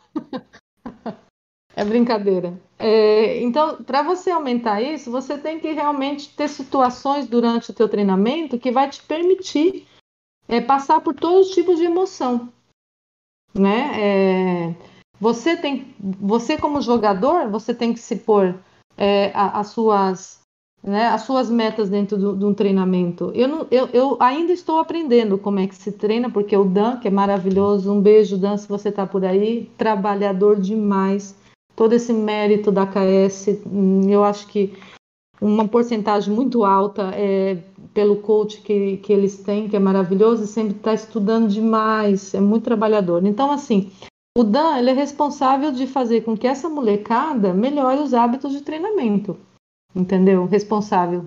Cada um é responsável pelo seu treinamento. Então tem aquela frase: você joga como você treina? Depende. Né? Tem dia que eu posso jogar porque eu estou motivado. Tem gente que treina demais, mas não, não, não consegue jogar tão bem. Mas o dia que você joga mal é porque você teve um treinamento ruim, como esse dia. Isso é batata. Então, assim, você que está lá em cima, você começa a levar os treinamentos super a sério e ter um hábito de treinamento importante. Então você consegue subir. E quando baixa a tua concentração e quando baixa essa fonte de energia que você a gente não consegue ter muito tempo, ela volta para esse hábito é onde você consegue manter ali dentro do, né, do padrão. Dica oh, importante. Muito importante, muito por importante. sinal. A gente tira muito, né, o, o Rose? Eu fiz muito tempo karatê, né? Cheguei a disputar uhum. Campeonato Brasileiro e o que você falou é, é, é, é batata mesmo, porque às vezes você está bem preparado, é, treinou para aquilo, mas chega no momento se você desliza um pouco, sai um pouco do foco da concentração, é você acaba sendo punido ali, sofrendo por uma coisa que você falou assim, caraca, eu treinei para isso não acontecer e acabou acontecendo. Então, é bem interessante mesmo, RL. Ó, o RL, mandar um abraço também pro Breno Cancian de Lazare, não sei se eu falei Meu primo. Mandou é prima primo. linda. É. Mandou é aqui. Um baby. Agradecer a presença dele aí também. O Operator que chegou aí com a Sim, gente também, dando aquele salve ali. Brabo demais. O Breno, né, que, que fez até uma pergunta aí para para Rose, e a tia Carol que tinha hum. falado do, do Dan, que foi campeão de jiu-jitsu, e ele traz essa experiência aí de atleta em desporto tra tradicional, né, que é a arte marcial nesse caso. Então ele traz um pouco dessa experiência aí também, que passa para os atletas, não só ali é, de âmbito profissional, mas aquela vivência do próprio esporte, que nem é nada, nem é nada, né? O psicológico está em todos os esportes, né, Rose? O, o, o problema, às vezes, é uhum. você saber trabalhar esse psicológico para na hora H, como a gente estava falando ali, não deixar que as adversidades possam te atrapalhar? Seria isso, mais ou menos? A, psicológico, a, por exemplo, as emoções que eu trabalho com a Mila nas sessões com os meninos, as emoções é inevitável, né? As, as emoções vêm por um, porque é, é um sentimento primário. Você vê algo, você escuta, você e você tem uma determinada emoção. Logo você tem que fazer o quê? Você tem que compreender essa emoção e depois agir, né? Você pensa e esse pensamento faz com que você tenha determinadas atitudes. Então, assim, a ansiedade, por exemplo, ela pode ter uma ansiedade boa, uma, uma, ansiedade ruim. Então, a questão de você conhecer um pouco as emoções, porque elas são inevitáveis. Um atleta tem que ter, uma pessoa tem emoção, né?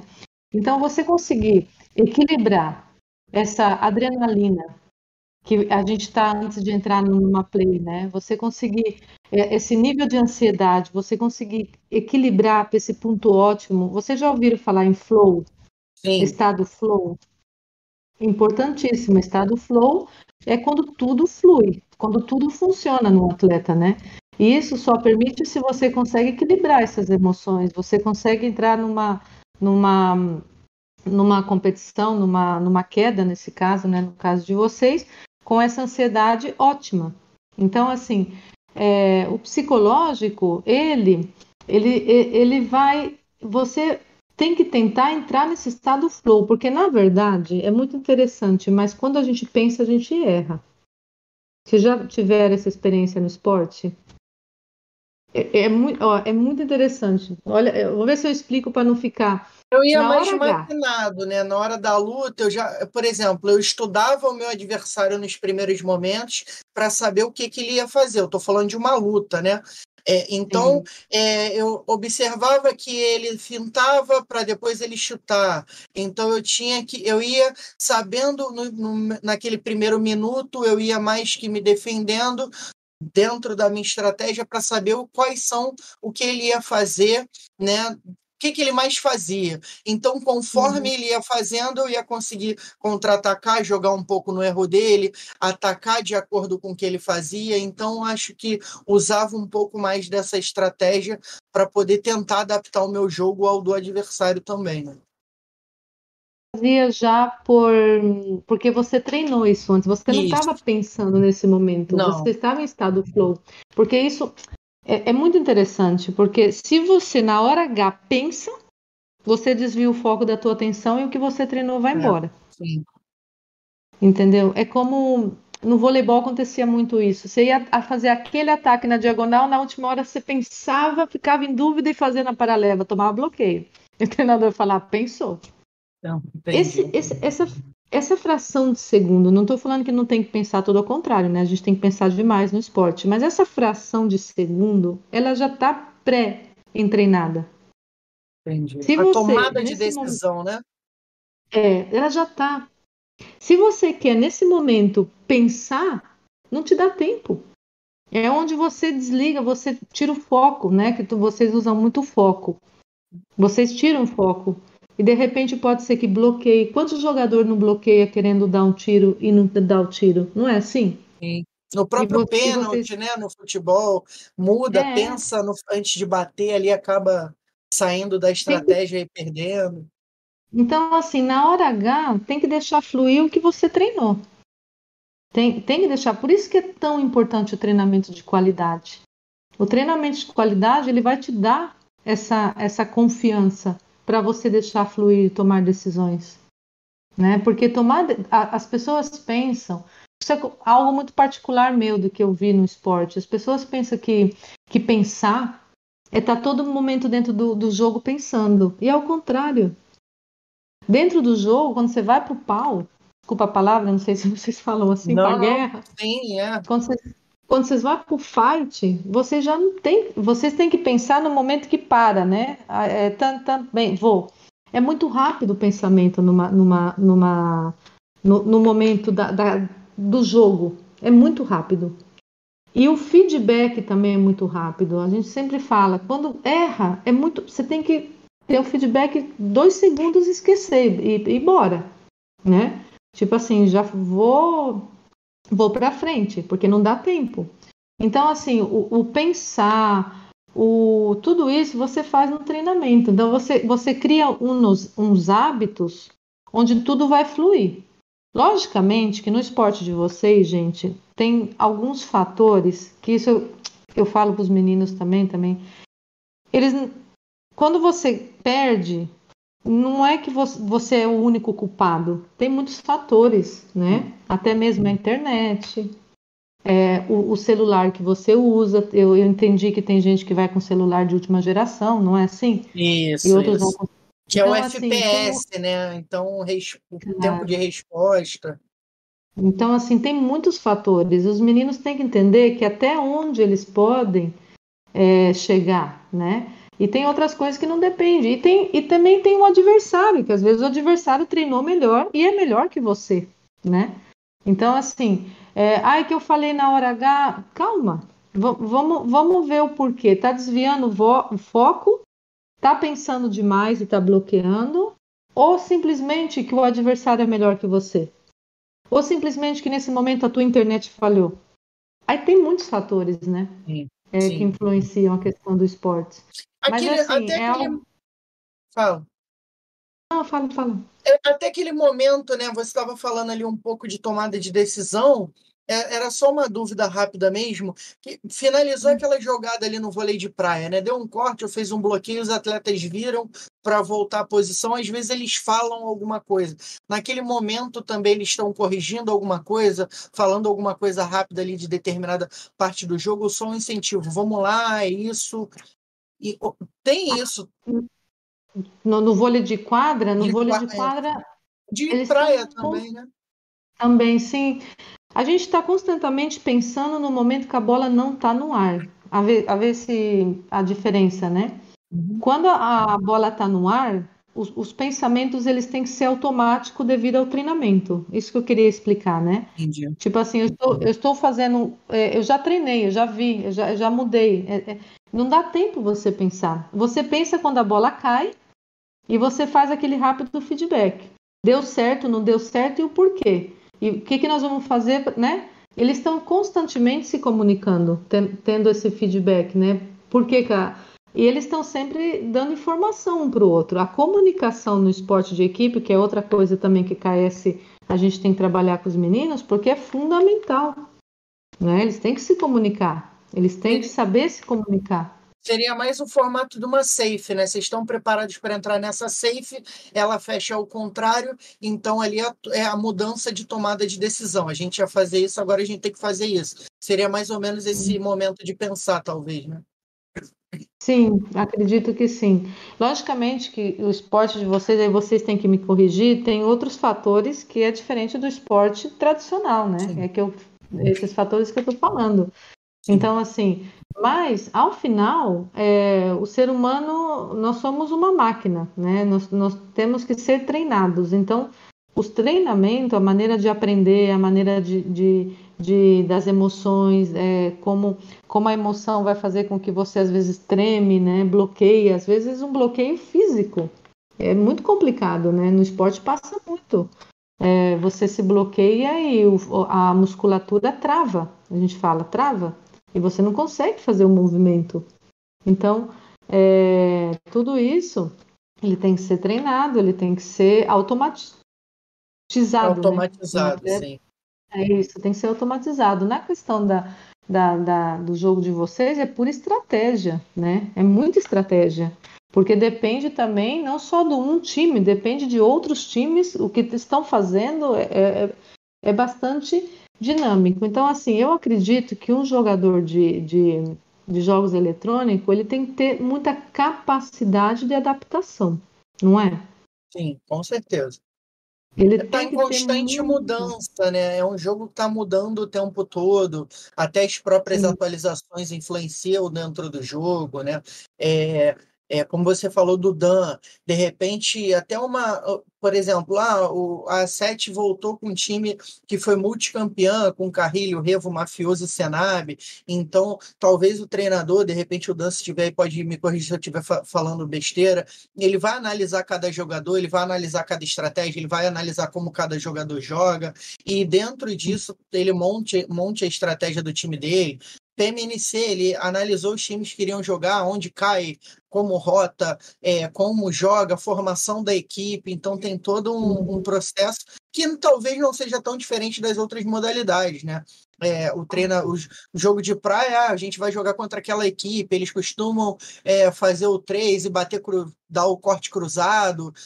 Então, acho que não, não muda tanto as estratégias, né? Mas é um jogo que muda por conta dos fatores que você comentou: internet, é, é uhum. o celular de última geração. A gente tinha o Moral na KS que jogava no XR, que já é um telefone mais um pouco mais ultrapassado para o competitivo, enquanto os jogadores tinham 12, 13, 14 Pro Max, né? Então, alguns fatores sim influenciam por conta do aparelho, podem influenciar sim na, na no desempenho dele.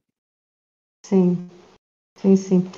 É um esporte novo, né, para nós. É, eu acho, eu, eu acho legal uma pessoa assim como eu que venho do esporte tradicional e começo também a querer entender, né? Eu acho que é um passo importante que as pessoas, né, pelo menos querer entender. Para que que é isso do esporte, né? O que que vocês estão fazendo? O que que vocês estão fazendo, galera? Então, assim, é muito interessante, é muito. E ao final eu vi que hum, se assemelha muito, né, ao treinamento do, do esporte tradicional, muito. É bacana, é bacana. É, meu querido RL, esse papo aqui tá maravilhoso. E ó, a seguir, quadro de curiosidade. Que isso? É? Tá outro patamar isso aqui, meu querido. Tá outro patamar. E ó, a Rose que eu vi que gosta muito de ler, né? É, já chegou a, a, a, ler, já chegou a bater mil livros lidos já, Rose? Não. Não, não, não. não Isso é uma, é, uma, é uma lenda. É uma não, lenda, não, uma lenda. Ah, é uma então... lenda. Não, para nada. nada. Isso é uma lenda. Não sei de onde saiu essa lenda. Não sei de onde saiu essa lenda. Eu gosto de ler, sim, mas o que eu gosto de ler, eu sou assim. Manda eu ler uma novela, eu sou preguiçosa, eu gosto de ler história, eu gosto um pouco da filosofia, sim, gosto do esporte, mas assim, não tem nada. nada Nossa, nada. vê que eu chegar a mil livros, a gente faz outro podcast. Imagina. Nossa, aí, imagina, RL, mil livros. Eu acho que eu não li nem 100 RL ainda. Imagina mil. Ó, eu queria mandar um abraço aí para tia Lê, mandou, oi, cheguei. É, a Camila Araújo continua aí com a gente, né? Tia Carol também. E ó, a Camila, para quem não sabe, galera, ela é psicóloga e ela já teve aqui conosco, trocou um pouco de ideia com a gente, falou um pouco do trabalho dela, né? A gente teve a, a doutora Laila também, que, que é advogada dos esportes. Então, de repente, se você quiser saber um pouco mais fora desse mundo de PUBG, a gente tem aí alguns convidados, né? Assim como a Rose, que vem falando um pouco da, de ser coach ali da parte emocional. É, tem a, a, a Mila, que trabalha um pouco também aí com a parte psicológica dos atletas, né? Teve a Laila, que falou um pouco da parte do direito dos esportes. Então a gente já teve, dentro dessa parte mais técnica, fora do jogo, a gente teve alguns convidados interessantes e sensacionais mais, né, RL, que vale muito a pena clicar lá, seguir a gente e assistir novamente o episódio, né? Tá mutado, amorzão. Lindo, maravilhoso. Ai, com certeza, né? Episódios aí que com certeza foram marcantes e ajudaram muitas pessoas aqui que assistiram, né? Esses episódios aí. Ah, o episódio ali com a advogada dos games ali. Então, tem muito conteúdo que ela produz também lá no Instagram. E a galera, muitas dicas que ela traz, né, Diego? Sim, com certeza. E, ó, vamos para o quadro de curiosidades, Bora. meu querido RL. A produção vai lançar aí na tela, vai soltar aquela vinhetinha braba. A Rose provavelmente não sabe como funciona, mas depois da vinheta a gente explica. Ah, bebida gelada ou quente, Livisa? Qual a comida favorita? Ó, tipo é, de música. Filme ou um série favorita? Uma trilha, não, não, não, não, calor. Estamos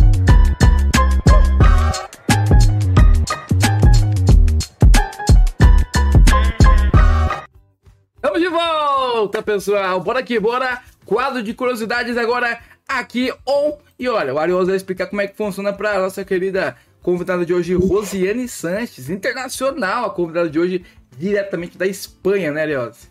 Com certeza, e ó, ela que vai tirar de letra, Rei. Ela vai. vai tirar de letra.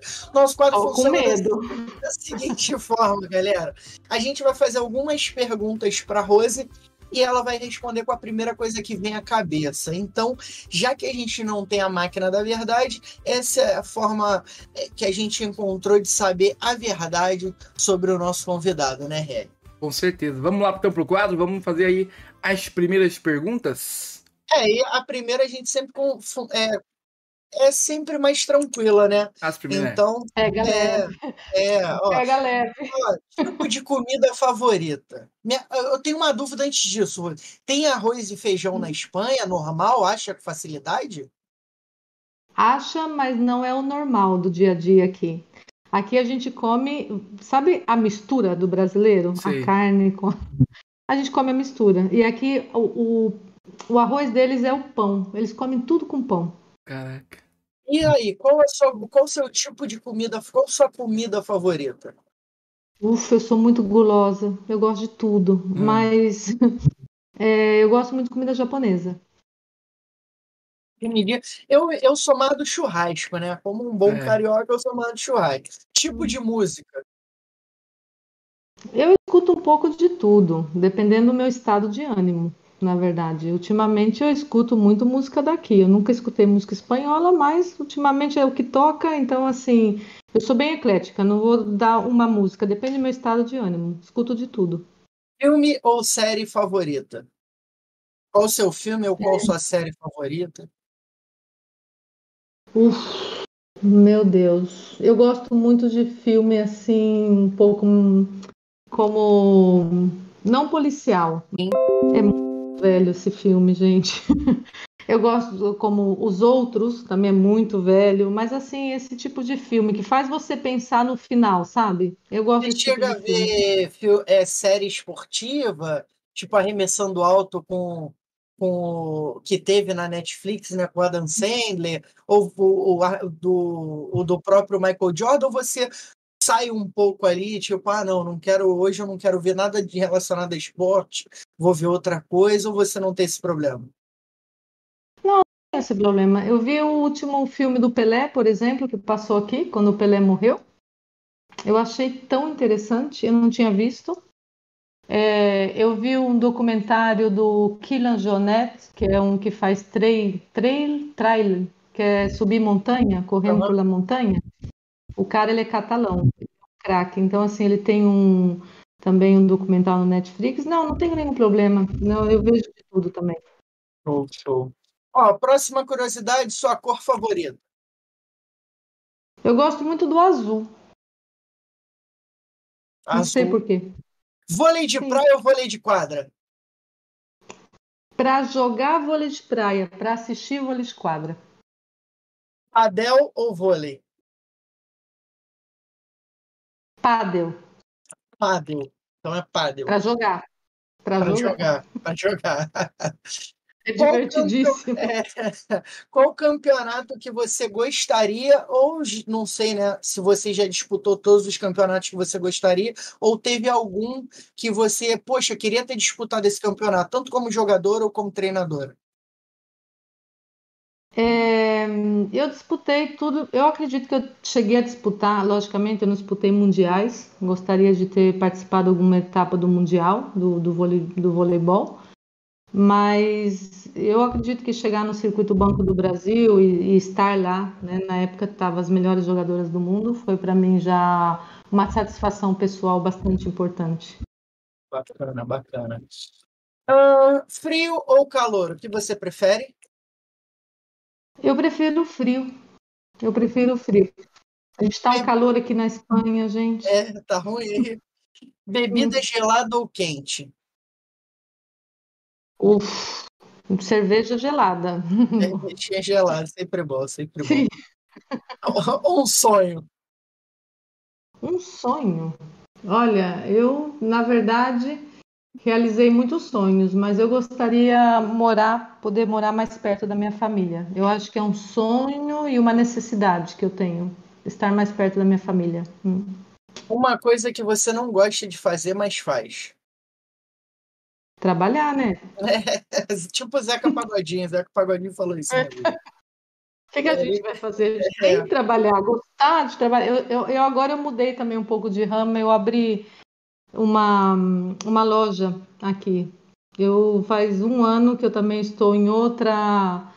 Me meti em outra coisa, sabe? Uma coisa que eu não, não tinha nem ideia. Falei, vou abrir uma loja de roupa infantil e tô lá. Uma coisa nova e tô fazendo. Ah, bacana. É bom que você não se acomodou, né? Você está sempre em constante movimento, fazendo alguma coisa diferente, tentando um novo desafio, porque a gente vê que tem muita gente que depois ex-atleta, né, que acaba se acomodando, tá? E você não tem isso, você está sempre ativa, né? Sim, eu, ac- mesmo porque eu não ganhei dinheiro com vôlei de praia, né? Eu não pude, eu não pude me acomodar como, como outros atletas, mas eu acho que já vem da pessoa. Eu joguei pádel aqui, eu joguei racket, que é um esporte também parecido com squash. Eu fiquei em segundo da Espanha como jogadora de racket. Eu, o pádel eu cheguei até a primeira divisão, mas aqui da Catalunha também como jogadora. E mas é porque eu gosto, tipo, não é, né? não- eu não gosto de ficar parada, na verdade. E agora a nova aventura é com vocês, né? Legal, Entrar legal. nesse mundo do esportes. E tá gostando? Tô, tô achando muito interessante, porque antes de entrar, antes de eu perguntar para Carol, Carol, o que que é isso? Me explica. Eu achei muito interessante, porque na verdade é o futuro, né? É um futuro muito próximo do esporte, porque é, a nova geração, ela já não consegue ficar uma hora no estádio de futebol, uma, duas horas vendo futebol, duas horas sentado vendo voleibol.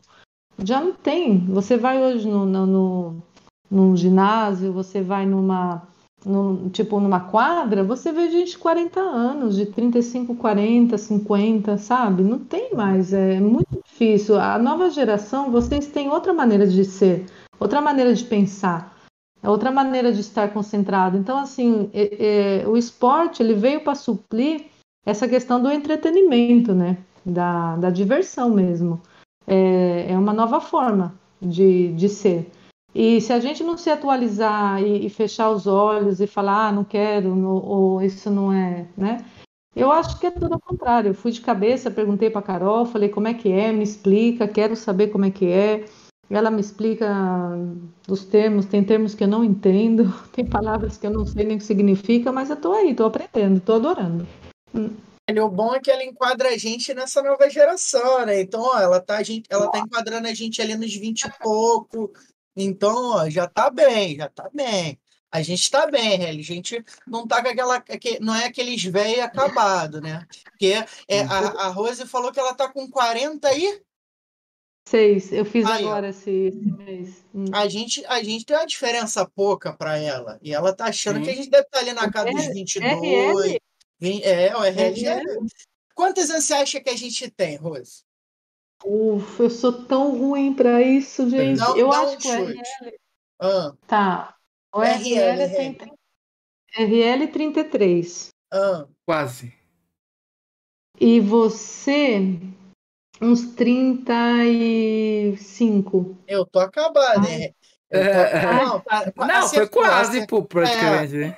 Eu vou fazer. Ela foi bem. Ela foi bem, eu vou fazer 34. Sim. Eu vou fazer 34. Ah. E eu vou fazer ah, 33 tá. agora em dezembro, então é, foi bem demais. Tá bem, tá bem. É porque como você tá, tá com uma geração de 20, entra ali na casa dos 18, 19, 20, né? É. Então uns 20 e pouquinho, você falou vocês, eu falei, pô, ela deve estar tá achando que a gente está na casa dos 20 e pouquinho também, e não tá. Aqui já tem uns bons problemas de coluna, né? É, verdade. Aqui... Mas, mas, mas vocês estão nesse mundo, vocês é, também sim, têm uma dificuldade de ver um, um, uma partida de tênis inteira. É, então, é? é? como eu falei, eu, por exemplo, eu, a última vez que eu vi vôlei era quando o Brasil tinha Serginho, Naubé, Giba. Olimpíada né? também, né? Bastante. É, né? eu via o vôlei, tanto masculino quanto feminino. É, é porque eu sou mais do futebol, né? Eu, quando dou exemplo, é o futebol, eu, a vivência é mais o futebol. É, uhum. A prática de esporte é mais o futebol, mas eu vi o Douglas Silva no Karatê nas Olimpíadas e foi o último que eu vi. Então tem alguns esportes que a gente vê. Por exemplo, futebol americano eu não assisto porque eu não entendo nada de futebol americano. Eu tento aprender, mas não adianta que eu não consigo, só conheço o touchdown ali. Para mim, o cara que corre são lateral e não é, é são os alas aí. Então é, é, é, um, é muito doido. O basquete eu também não entendo tanto, né?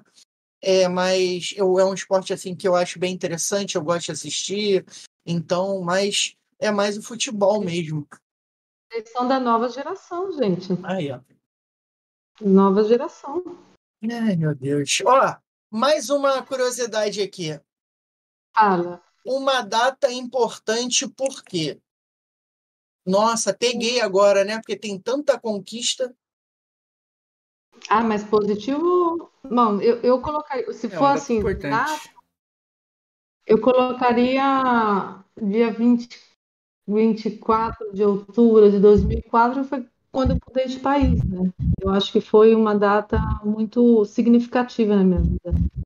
A mudança de país e data. Agora, a nível de esporte, talvez foi em 2022. Não, desculpa. 2002, quando eu tive que jogar em Maringá, na minha própria cidade, uma competição muito importante que a gente treinou o ano inteiro. A gente estava defendendo né, a cidade e eu já tinha ganhado cinco vezes, cinco anos seguidos essa competição e todo mundo estava esperando a gente perder. Imagina, em casa. Esse ano elas perdem. Trouxeram duplas de, de outros lugares né, para tirar o nosso título e, e a gente conseguiu vencer. Para mim foi duro, foi duro. Foi uma, foi uma data importante, 2002. Bacana, bacana. Ó, oh, uma qualidade e um defeito seu. Qualidade que eu acho que é a paciência. Todo mundo fala. sou muito paciente, eu, eu consigo, né? E defeito, eu acho que hum, às vezes a que parece contraditório, mas às vezes eu, eu, eu me precipito, né? Eu às vezes tinha que parar um pouco e respirar duas, três vezes e, e, e deixar passar. Eu, dou, eu sou muito visceral às vezes. Eu acho que ah, pode ser um defeito, né? Eu acho que com o tempo a gente tem que parar e pensar antes de, de tomar alguma decisão. Eu tomei muitas decisões assim na emoção, sabe? Entendi, entendi. É. Mas tenho muitos, hein? Defeitos eu tenho, meu Deus do. É, eu também tenho bastante. RL que está convivendo comigo diariamente deve saber disso aí. Ele deve ter, ah. ele deve ter um bloquinho de nota escrito, oh, Rose, para você ter ideia. Eu quero saber agora, Rose, um youtuber ou streamer favorito ou algum caso você não tenha, né? É, quem mais você acompanha, assim, tanto é, em vídeos que você assiste, ou, enfim, no seu cotidiano, quem mais você assiste dentro dessa parte aí de internet? Da internet, eu sou, assim, um pouco negada é, para redes sociais, na verdade. Eu tenho meu Instagram, eu coloco com minhas coisas, mas, assim, quando eu vejo é, algum, por exemplo, algum vídeo, eu gosto muito da, da questão humana, né? A questão de filosofia humana. Eu sigo Leandro Carnal, por exemplo, aí do Brasil. Né? Eu gosto muito do, da maneira como ele expõe, como ele pensa de, de, sobre determinadas coisas. Eu gosto daqui da Espanha tem um canal também que é tipo de assim de é tipo o Café Filosófico que participava ele que vem, que vai convidados também falando de vários temas. Eles falam de religião, eles falam de, é, bueno, esse podcast é como o de vocês. E, e, sempre tem convidados novos, tanto que esse treinador que é mentor também, às vezes ele vai e tal, aí, às vezes eu gosto de escutar. E agora vocês, né, que vai ser assim, uhum. colocar minha O Carnal é o carequinha, né, que você diz, né? É, o Leandro Carnal, ele é o é Leandro muito... Carnal. Ele é é, ele é historiador, professor, ele, ele é, tipo, para quem não conhece, o cara é brabo. É, ele, é ele é, é muito, brabo. ele é brabo, ele é muito respeitado, o conteúdo dele realmente é um conteúdo muito bom. E a última curiosidade, né, o, Rose, qual é a sua maior inspiração? Minha maior inspiração, o aspiração ou inspiração? Inspiração, é a sua maior inspiração? Vamos botar assim, ó, sua maior inspiração dentro do esporte. Teve alguém que você se inspirou dentro do esporte para nunca desistir? Sim, eu, eu é, na minha época, eu sou muito baixinha, tá? Eu, voleibol eu sempre fui muito pequena e eu sempre escutei que eu não podia jogar, que eu não ia conseguir, porque a minha altura, sempre não, não, não. E eu me inspirei muito nessa época na Mireia Luiz. Vocês não tinham conhecido ainda, tá? Mireia Luiz foi uma jogadora cubana. Ela foi considerada a melhor atleta do século XXI. Nossa. Ela, ela foi considerada a melhor atleta do século XXI. A Mireia Luiz, ela tinha 1,75m, 1,70m, ela não, ela não chegava, tipo assim, na média do voleibol. E ela simplesmente destruiu nosso time do Brasil, Ana Moser, toda essa, na, na, no Mundial, nas Olimpíadas. Então, assim, a Mireia Luiz, ela era um fenômeno, ela saltava muito. E eu, eu acredito que Mireia Luiz foi uma das poucas jogadoras que realmente eu admirei de inspiração, de falar, olha lá, ela é baixinha também, porque a gente precisa de modelos, não é? Sim. A gente precisa, às vezes, ver um modelo e falar, olha, se o cara chegou, por que, que eu não posso chegar? O próprio Serginho, então... né? Ele não era tão alto assim, tipo, e ele era um excelente líbero, né? Só que na minha época não tinha líbero. Hum. Por isso que eu fui pra praia né? Eu era baixinha, eu falei, ah, então tá, não vou, não vou conseguir chegar na quadra, vou chegar na praia. Aí eu fui pro vôlei de praia porque eu tinha mais opções. Aí depois também eles diminuíram a quadra de vôlei de praia, as medidas, e prevaleceu outra vez a altura.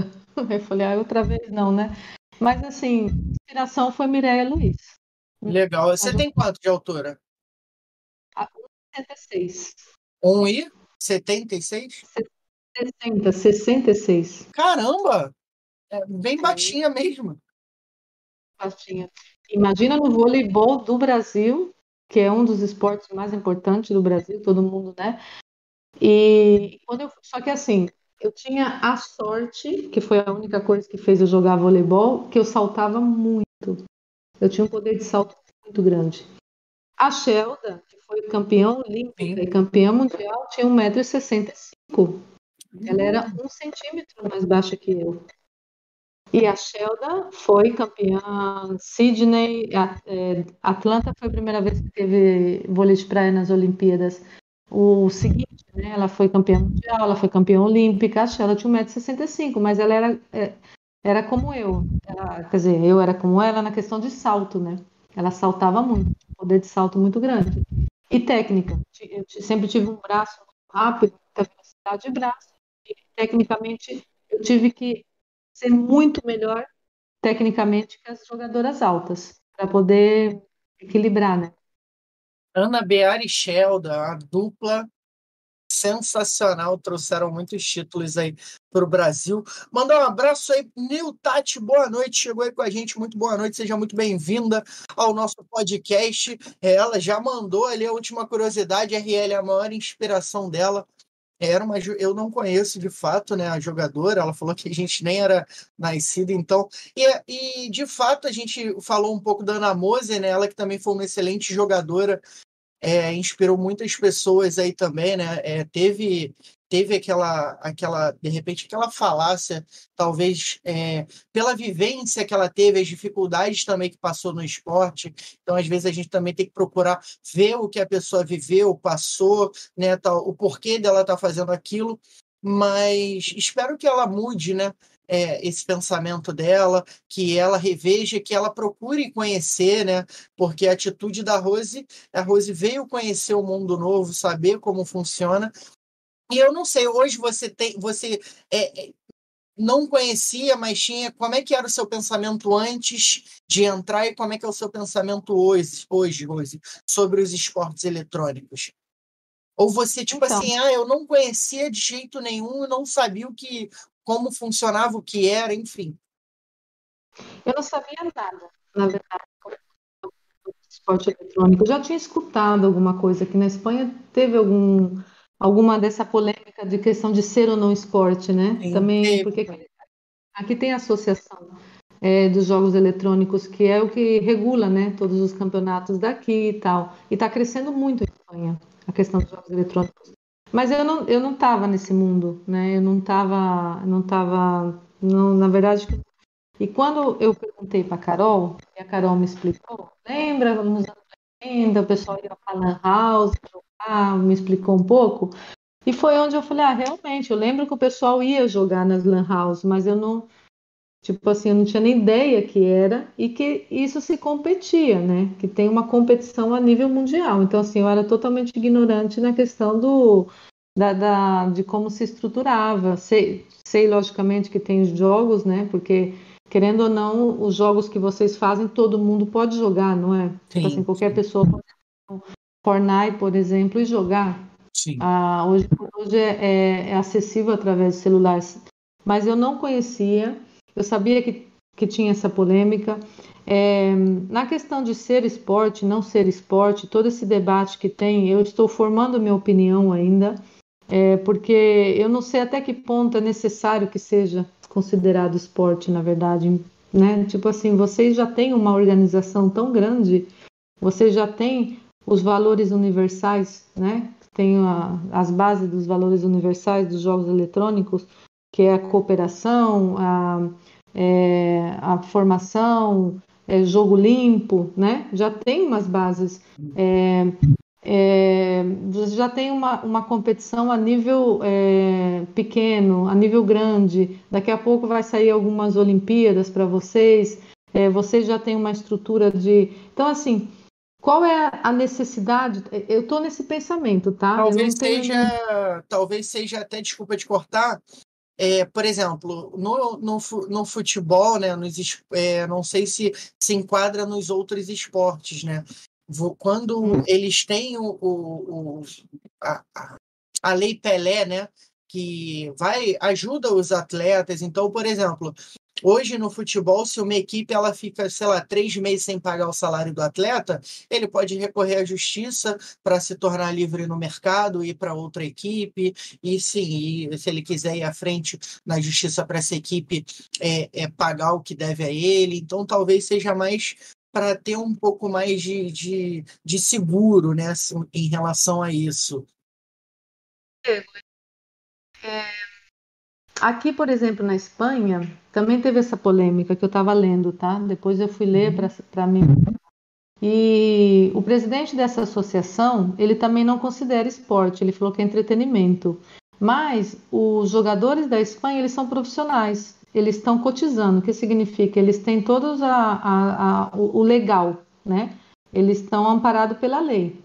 Então, assim, quando eu falo qual é o ponto, qual é o ponto interessante de ser ou não esporte? Eu, eu vejo que as características são muito similares, seja, né, tudo que a gente conversou hoje, né, tudo que a gente passa. Imagina, eu, venho, eu, eu venho do esporte tradicional e estou conseguindo trabalhar com eles, é, tentando ajudar é, num processo que é totalmente parecido, né? Tem algumas diferenças, a questão do eletrônico e tal, mas assim, eu acho que tudo vai resumir, na verdade, numa questão econômica, não é? Ser ou não esporte. Tipo assim, é importante. tanto positivamente quanto negativamente, né? Porque sendo reconhecido como esporte, pode ser que é, os tributos aumentem, as premiações diminuam, ou de repente não, sendo considerado esporte, os tributos é, é, é aumentem e, e talvez o, a parte de investimento de empresas possam agregar mais valor ao esporte. Pode ser, sentando e analisando, tem que ver se tem mais prós ou mais contras, então talvez, de repente, tem que, se ter tem que ser feito um estudo, né? Para saber se é vantajoso Sim. ou não. Eu acredito que vai por aí, eu acredito que vocês já têm vida própria, né? O esporte, os jogos eletrônicos já têm vida própria. Vocês não precisam ser considerados, talvez, em meu pensamento, né? Agora mesmo, esporte. Agora, se podem ajudar e tem uma vantagem, se desde a lei, né? Igual você falou, lei Pelé, tem alguma lei, algum jogador dos jogos eletrônicos que possa fazer alguma lei que vá ajudar essa, como por exemplo o skate, né? Agora vocês são campeão olímpico de skate, a Fadinha, a menina Fadinha. que arrasou nas Olimpíadas. Então, assim, tá todo mundo agora é, as, as prefeituras, as associações e tal investindo. Antes era um bando de gente que ia para praça. Vagabundo, é, era um vagabundo.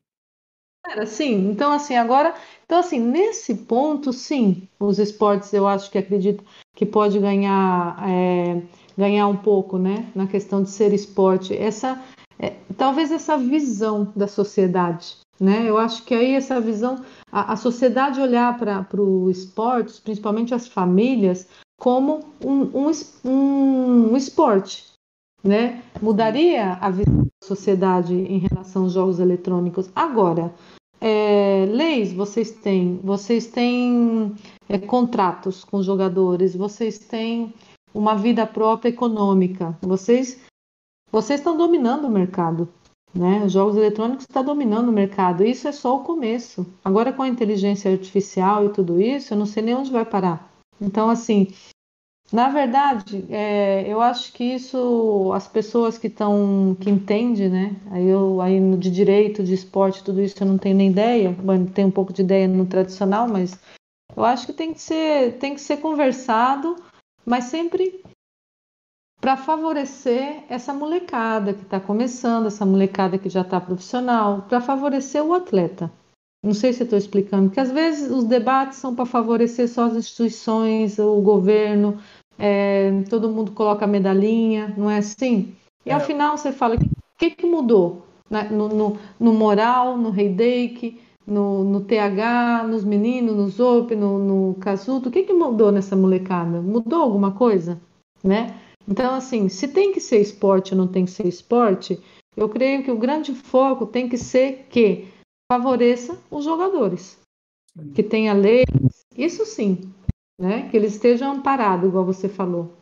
Sim, é, o, o ideal seria isso, né? Não dá para você transformar em esporte só para proteger as empresas e não beneficiar em nada o, o atleta, que é o mais importante. Concordo totalmente. O que eu quis dizer é que, até no próprio skate, só para a galera, de repente, depois não assistir e, e criticar, é, a gente estava falando do skate, né? É, que eu quis dizer em relação a vagabundo, que antigamente quem andava de skate, o pessoal dizia que era vagabundo. Quem, quem joga o joguinho de computador e de celular, ah, é joguinho, é coisa de quem não tem nada o que fazer. E a gente só não foi campeão mundial de skate porque roubaram a fadinha mas tudo bem, a fadinha deu show, continua dando show. A menina é um espetáculo e, e, e ela, ela é braba demais, aquela criança, meu amigo. E é desde é bebezinha, né? Para quem não sabe, a fadinha, que ela andava de skate vestida de fada, que era uma coisa maravilhosa, aquela criança andando de skate vestida de fada. Era, era muito bom, era muito bom. A fadinha é sensacional. E, claro, né? A gente espera sempre é, que os, não só os esportes eletrônicos, mas como todos os outros esportes aí cresçam, evoluam e possa se tornar algo rentável, né? Porque o PUBG Mobile hoje, é, não só o PUBG, mas os jogos eletrônicos geram muitos milhões né, de dólares, mas que não, não é tão rentável ainda para os próprios atletas, né? É lógico, com as premiações, é, o salário talvez não seja tão atrativo, mas com, a, com as premiações se transforma em algo atrativo, em algo bom. Mas se a pessoa não chega lá, também não tem, não fica, não é só, vamos dizer assim, ó, para quem está na PMPL, talvez seja algo atrativo chegar lá, mas não são todos os times que se sustentam de PMPL, né? Então tem que PMPL, Américas, de repente chegar no Mundial, hoje em dia, para o caixa bater. Então, é, é, geram muitos milhões, mas talvez o jogo não seja tão rentável ainda como a gente espera que seja, né? É, nesse, nesse requisito eu ainda não sei mais ou menos né, qual Sim. o que, que se ganha. E, mas eu acredito que é, ser considerado esporte, primeiro tem que favorecer o, a base, né? As pessoas que estão que jogando e também ter algumas características, principalmente a questão da atividade física, é super importante, né? Que os jogadores, os players comecem a fazer atividade física para poder até mesmo né, equilibrar um pouquinho essa questão da, do digital, né, que não é só os players, todo mundo, nós estamos o dia inteiro né, com o celular, estamos o dia inteiro vendo. É, até, mira, aqui na Espanha, não sei se eles conversam sobre isso, que eles falam sobre demência digital, que eles falam que é, é quando a gente está. A gente tem uma capacidade de concentração em muitos pontos diferentes, né? Tanto que a gente pode fazer várias coisas, né? A gente está escrevendo no celular, a gente está falando com o outro, está cozinhando, né? A gente tem Sim. essa capacidade. E a nova geração, elas cresceram com essa capacidade, o que significa que elas têm muita dificuldade de ler um texto, de interpretar um texto complexo, de ler um livro, de estar concentrado. E isso se tem que tentar equilibrar por outro lado né? Tentar equilibrar na leitura, na formação geral. Isso é super importante. E o esporte, ele vai, o esporte que eu falo, atividade física, você não precisa ser um atleta fora da play, né? Mas você tem que fazer uma atividade física. Ela vai ajudar na questão da, da de equilibrar os hormônios, o estresse, a demência digital e tudo isso. Então, assim, é complexo, né? É, são debates que têm que ser feitos com responsabilidade também. E eu espero que seja, eu espero que, que se chega a, a um entendimento do esporte ou não, que seja realmente para melhorar né, a qualidade e a vida dos players, principalmente a qualidade. Entendi. E ó, eu quero saber o seguinte, Rose, você tá... como é que foi essa chegada aí da tia Carol né, para te perturbar ali e falar assim, Rose, me ajuda, meu time está precisando de alguém como você. Como é que foi essa chegada? Como foi sua chegada ali na KS? Como é que foi é, esse trabalho do dia a dia ali com a KS, conhecendo os meninos, como você falou, né? O que cada um fazia. É, você foi bem aceita ou, ou, ou você sentiu que alguém estava um pouco mais, pô, ela vai chegar assim com o pé na porta, falando o que a gente tem que fazer? Como é que nunca jogou, jogou aonde para meter essa bronca aí para cima da gente? Como é que foi essa chegada na KS? Moral, aguenta aí, hein? Chegou a hora de falar de você. Oh, oh. Não, primeiramente que não foi a Carol que me buscou, fui eu que busquei a Carol. Ah, que legal. Ah, sim, não foi a Carol. A Carol, a gente tem. Eu, eu, eu, conheço a Carol desde quando ela tinha 10, 12 anos de idade. Eu fui sua treinadora, eu fui sua madrinha. Eu, eu acompanhei a vida da Carol até eu bagunceira, sair. Era muito bagunceira? Não, era terrível. Era terrível. Um dia a gente é só para conversar dela. Ela era boa jogadora, hein? Sempre foi muito inteligente, muito inteligente. Mas ela deu um pouquinho de trabalho, não vou mentir, não. E a Carol, é, hoje ela está muito disciplinada. E, a, e eu voltei conversar com a Carol pelo um fato muito triste, né? Ela perdeu o pai dela faz pouco tempo. E, e eu voltei a ter mais contato com ela depois de muitos anos. E nesse contato, eu, eu comecei a, a conversar e ver as redes sociais dela e comecei, né, vi que ela fazia algo que eu não, não entendia e comecei e foi justo quando eu tinha acabado de fazer o curso de mentoring. Então foi aquela troca, né? O é, que que você faz, Carol? E e você, tia? Ela me chama de tia. Ela fala e você? O que que tá fazendo? Como é que é? Então nessa conversa eu ofereci o trabalho para Carol. Eu falei, Carol, quer que eu dou uma força? Será que eu posso ajudar os PIA? E ela adorou. Ela falou, com certeza, porque ela conhece minha trajetória, né? E ela, ela falou, não, eu quero e, nossa, super, super legal e tal. Então, eu já entrei na KS com uma, um, um aval, né, vamos dizer assim, da, da Carol. Então, essa parte e logo eu fui conhecendo o pessoal. Na época tava o Senra, o Trash, o Casuto, né? Que foi que ele estava jogando. E, e na verdade que foi super. Se, se eu não, tipo assim, se eu não cair bem em alguém, eles disfarçaram bastante. É, eu falei do moral, porque o, o moral na segunda sessão já me chamou de velha, assim, Nossa. um pouco de Sim, vou falar, moral. Falei que ia falar. Então, assim, você vê a confiança que pegou já na segunda sessão, né?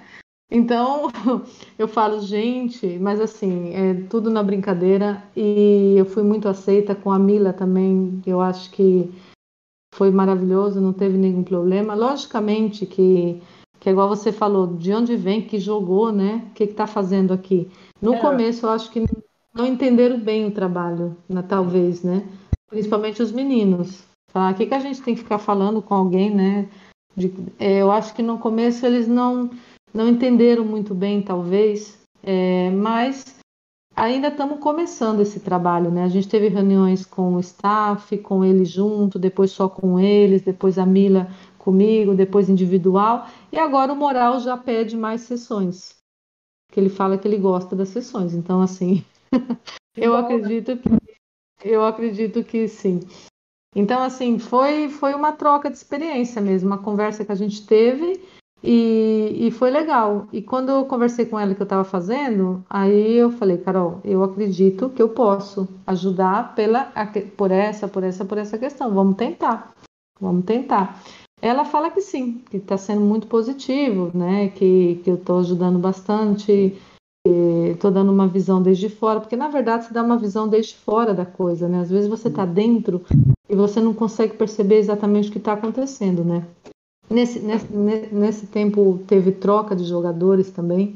É, os meninos eu conheci pouco, que foi o Trash, o Senra e o Casuto, né? Que agora também já não. Então, assim, Estou é, conhecendo ainda os meninos, eles estão me conhecendo, a gente já está pegando com aquela confiança legal, né? Eles já estão se abrindo muito mais, porque o perfil é de tímido, né? Um play.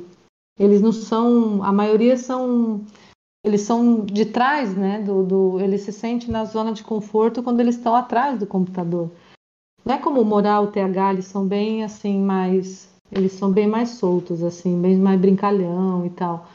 Mas os meninos, a, a princípio, como o Senra, o Trash, o pessoal é mais tímido, o Casuto. Então, assim, eu tive que tentar pouco a pouco, né? Cada um é, é, é um trabalho personalizado do mentoring. Eu faço um trabalho em conjunto, mas eu tenho que fazer um trabalho personalizado, principalmente para conhecê-los, saber o que está acontecendo aqui, né? Onde esse jogador está faltando, o que, que, que, que ele está precisando, por que, que ele não está captando a questão do, do treinador, né? O que está faltando?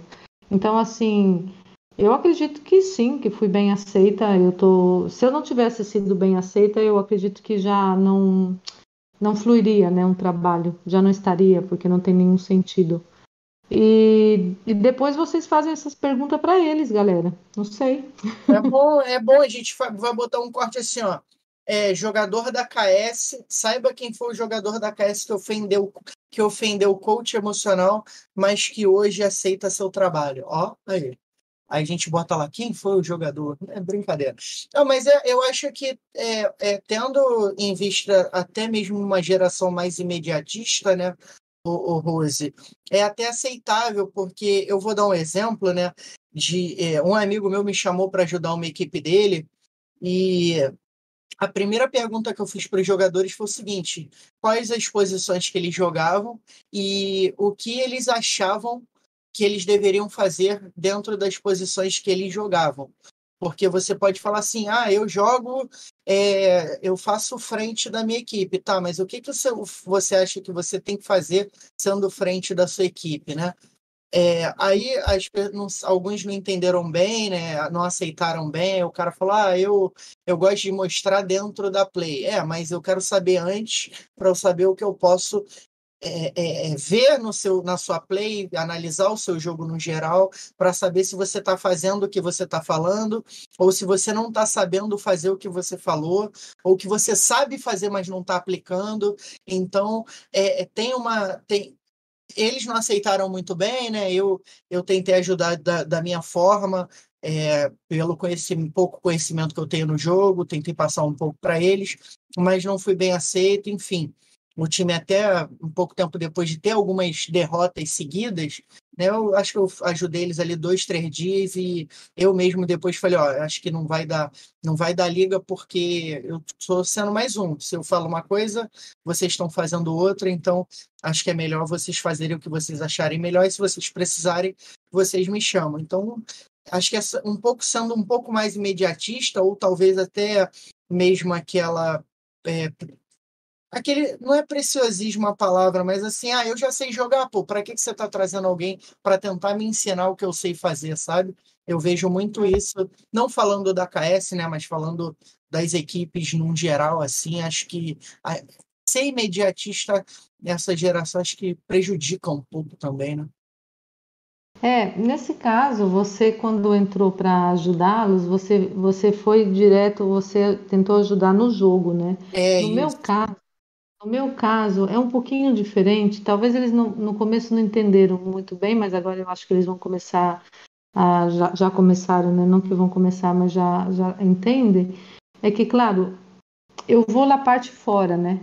Eu vou, eu vou pegar onde está falhando, qual é, é a disciplina.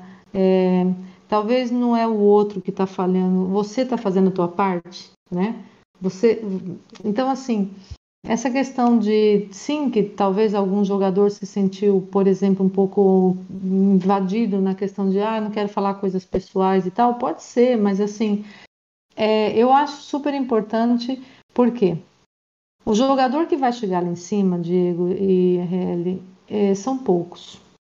Os que vão estar lá em cima são poucos, né? Então, assim, o, o que vai fazer um jogador chegar lá em cima são os detalhes, né?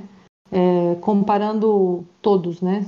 Todo mundo joga bem, todo mundo tem um bom celular, todo mundo sabe tudo. Então, assim, o que vai fazer o jogador chegar lá em cima são os detalhes. Então, se o jogador é, você está tentando ensinar e ele já dá esse bloqueio na questão do que está que querendo me ensinar, então, tipo assim, ou ele é número um do mundo, ou, não, ou, ou, ou simplesmente não vai chegar, né? Então, assim, é, eu acredito que eu, eu tenho essa, essa capacidade de falar até onde eu vou com esse jogador. Né? Se eu vejo que ele está bloqueado, que ele não quer, eu não posso fazer nada. Né? Eu, eu, eu vou te dar um conselho, eu vou tentar fazer com que você tenha um hábito melhor. Você tem que dormir melhor, você tem que comer, você tem que descansar, você tem que fazer atividade física, você tem que ter hábito, você tem que escutar o, o técnico, é, você tem que estudar estratégia. Então, assim, se você não quer escutar, se você se nega a escutar, eu, eu não vou tentar te convencer. Eu acho assim que um erro que a gente tem como treinador, como, como no esporte, a gente tentar formar um atleta. O atleta ele se forma sozinho, sabe? Quem chega lá em cima, o que, que eu quero dizer que, com isso? Não que ele se forma sozinho na questão. Os que chegam lá em cima, se vocês pegarem o perfil de qualquer é, campeão olímpico e mundial, é, o primeiro requisito dele é ser apaixonado pelo esporte, o que ele faz. Não é gostar.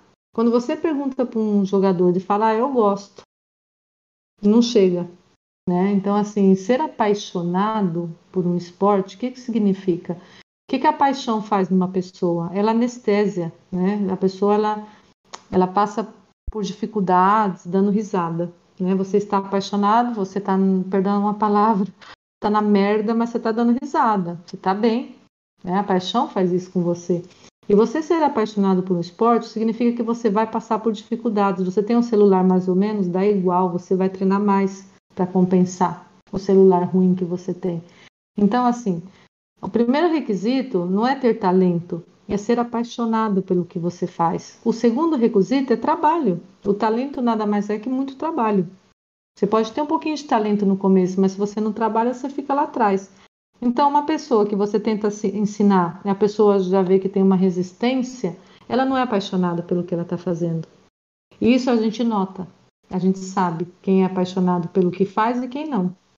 Quem quer, tipo, quem está ali por estar e quem não está. E, e, e, e os que realmente você olha e fala: esse vai chegar. Esse vai chegar porque ele é apaixonado pelo que ele faz.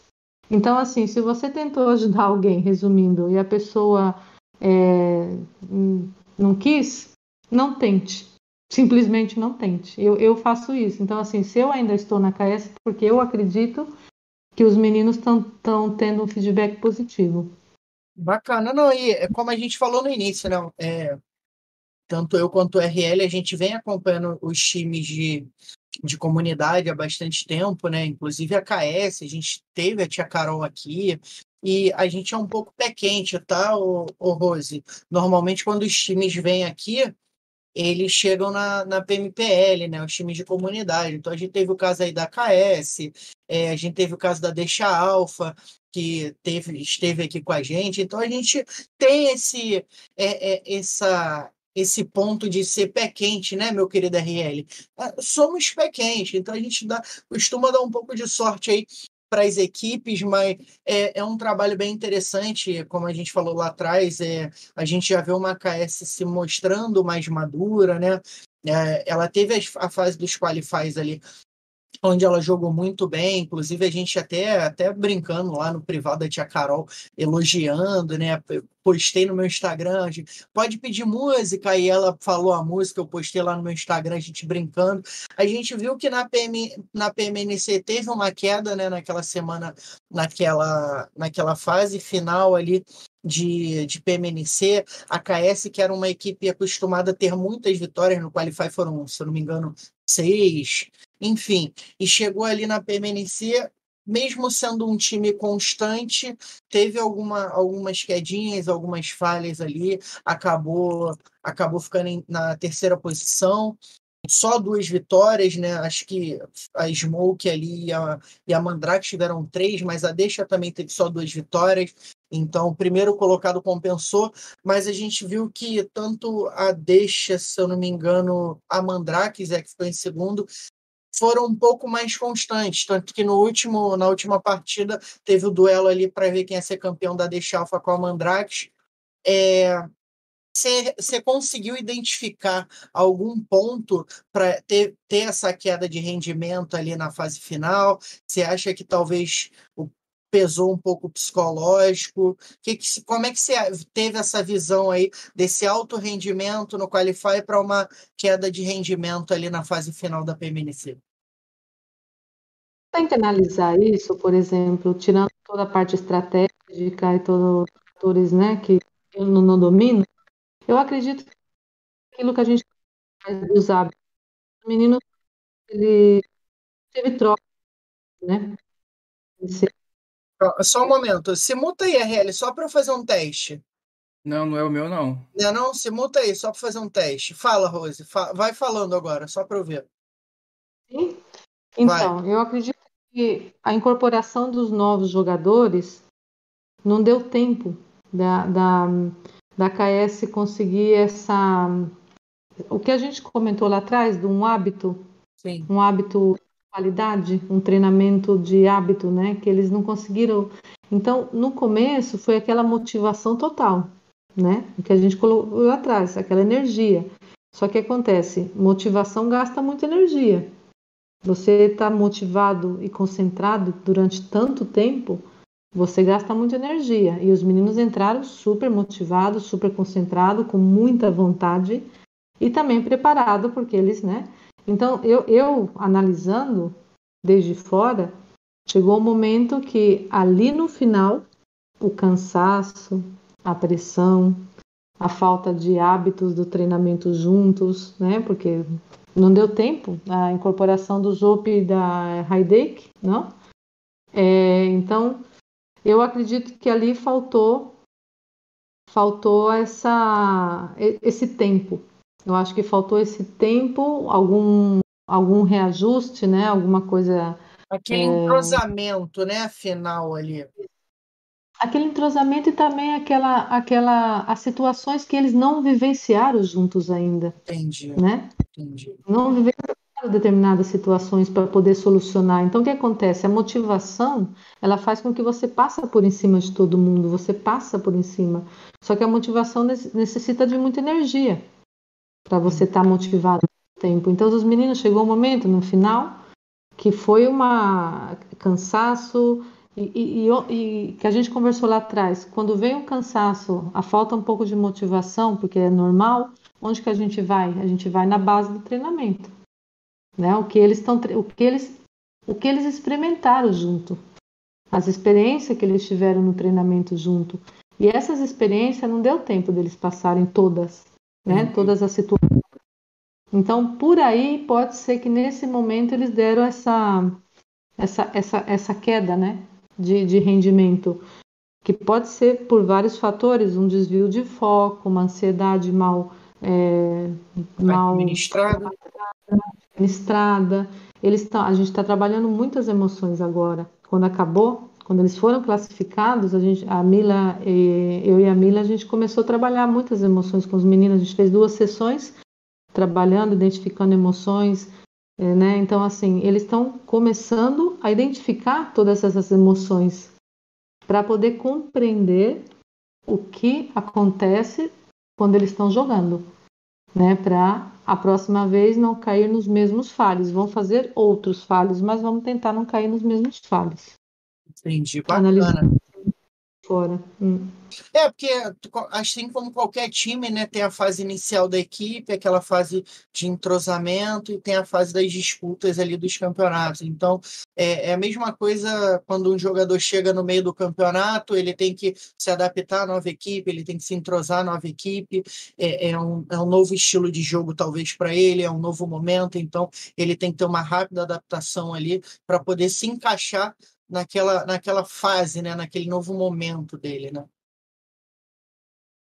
A gente conversou lá atrás também, o, o perfil de um play é, um, que tem capacidade de adaptação grande. Poder adaptação vem de todo o trabalho fora play, né? Não dentro. Tem que fazer fora. É, é ser atleta, literalmente ser um atleta. É. É, RL. Você tá achando que é mole, meu querido? Não é mole, não, filho. Não é mole, não. Você tá achando que é fácil chegar ali na PMNC e ganhar a PMNC, chegar na PMPL? Não é, não. E a gente teve muitas equipes qualificadas né, é, nessa PMNC.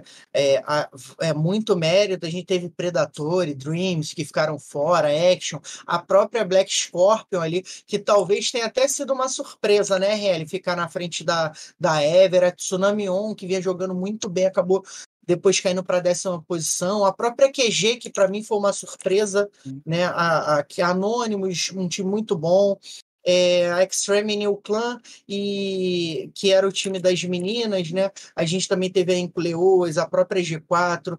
A, a BRK ficar em último ali também Talvez Nossa. tenha sido uma surpresa que era um time bom, mas acabou ali ficando em último, infelizmente. Então, foi uma PNC com muitos times qualificados, muitos bons jogadores, né? É, eu costumo dizer quando a gente faz o, o quadro para quem dá o drop, né? A gente monta algum algum a gente monta um pódio ali, né, Rose?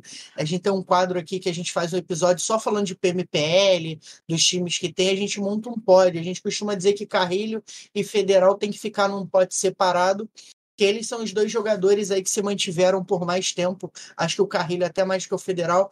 É, no topo, né? Jogando em alto nível, é, se destacando. Hoje a gente vê que a equipe deles também faz diferença. Ali, o, o tanto o Leuboy, é, o Lau e o Caio ali na Inf, quanto o Revo, o Senab e o Mafioso, que eu costumo dizer que o Mafioso é aquele suporte que, que ele não, não tem o reconhecimento que ele merecia, porque muitas das vezes ele faz mais.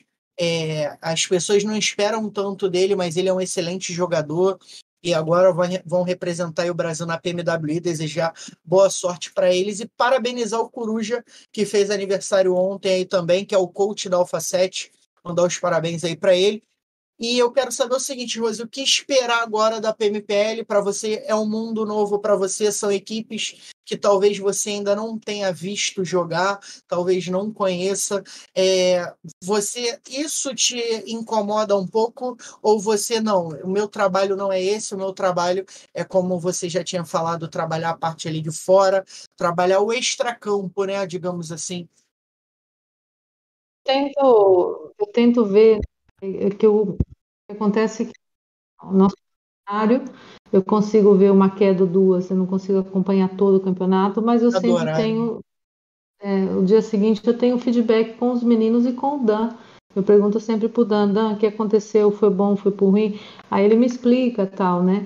E, e a partir daí eu tenho, eu consigo é, com a Mila é, pensar no que a gente pode trabalhar para poder melhorar daqui tanto tempo, né? Então, assim, quando eles estão jogando, logicamente, eu, aí eu não tenho nenhum tipo de trabalho com eles, porque aí é um trabalho deles com o treinador.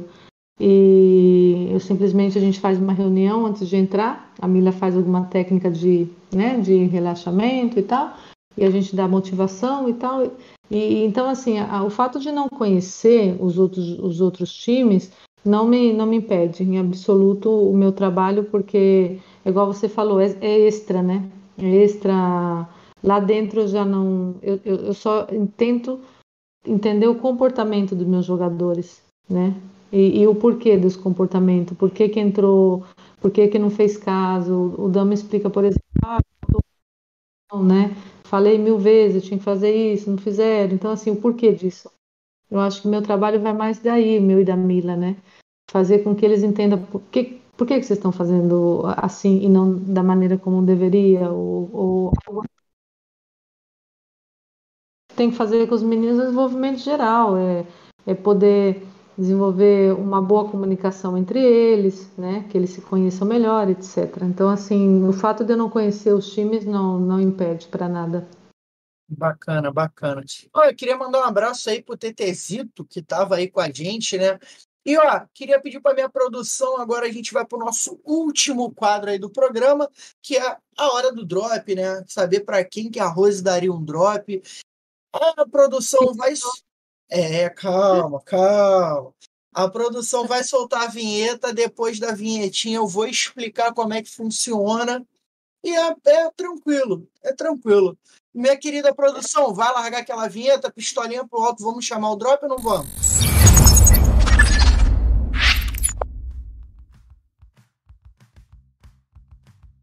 Largou a vinhetinha.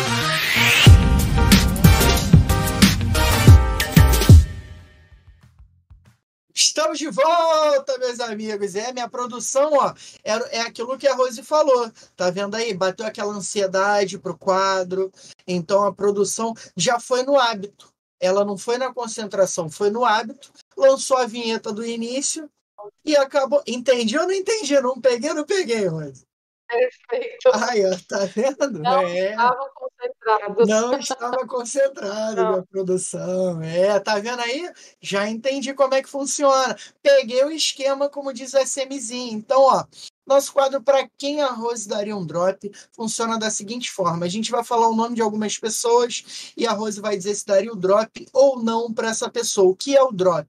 O drop no PUBG, ele vem uma arma, um colete mais forte, um capacete mais forte, uma arma especial. Então o drop seria algo bom.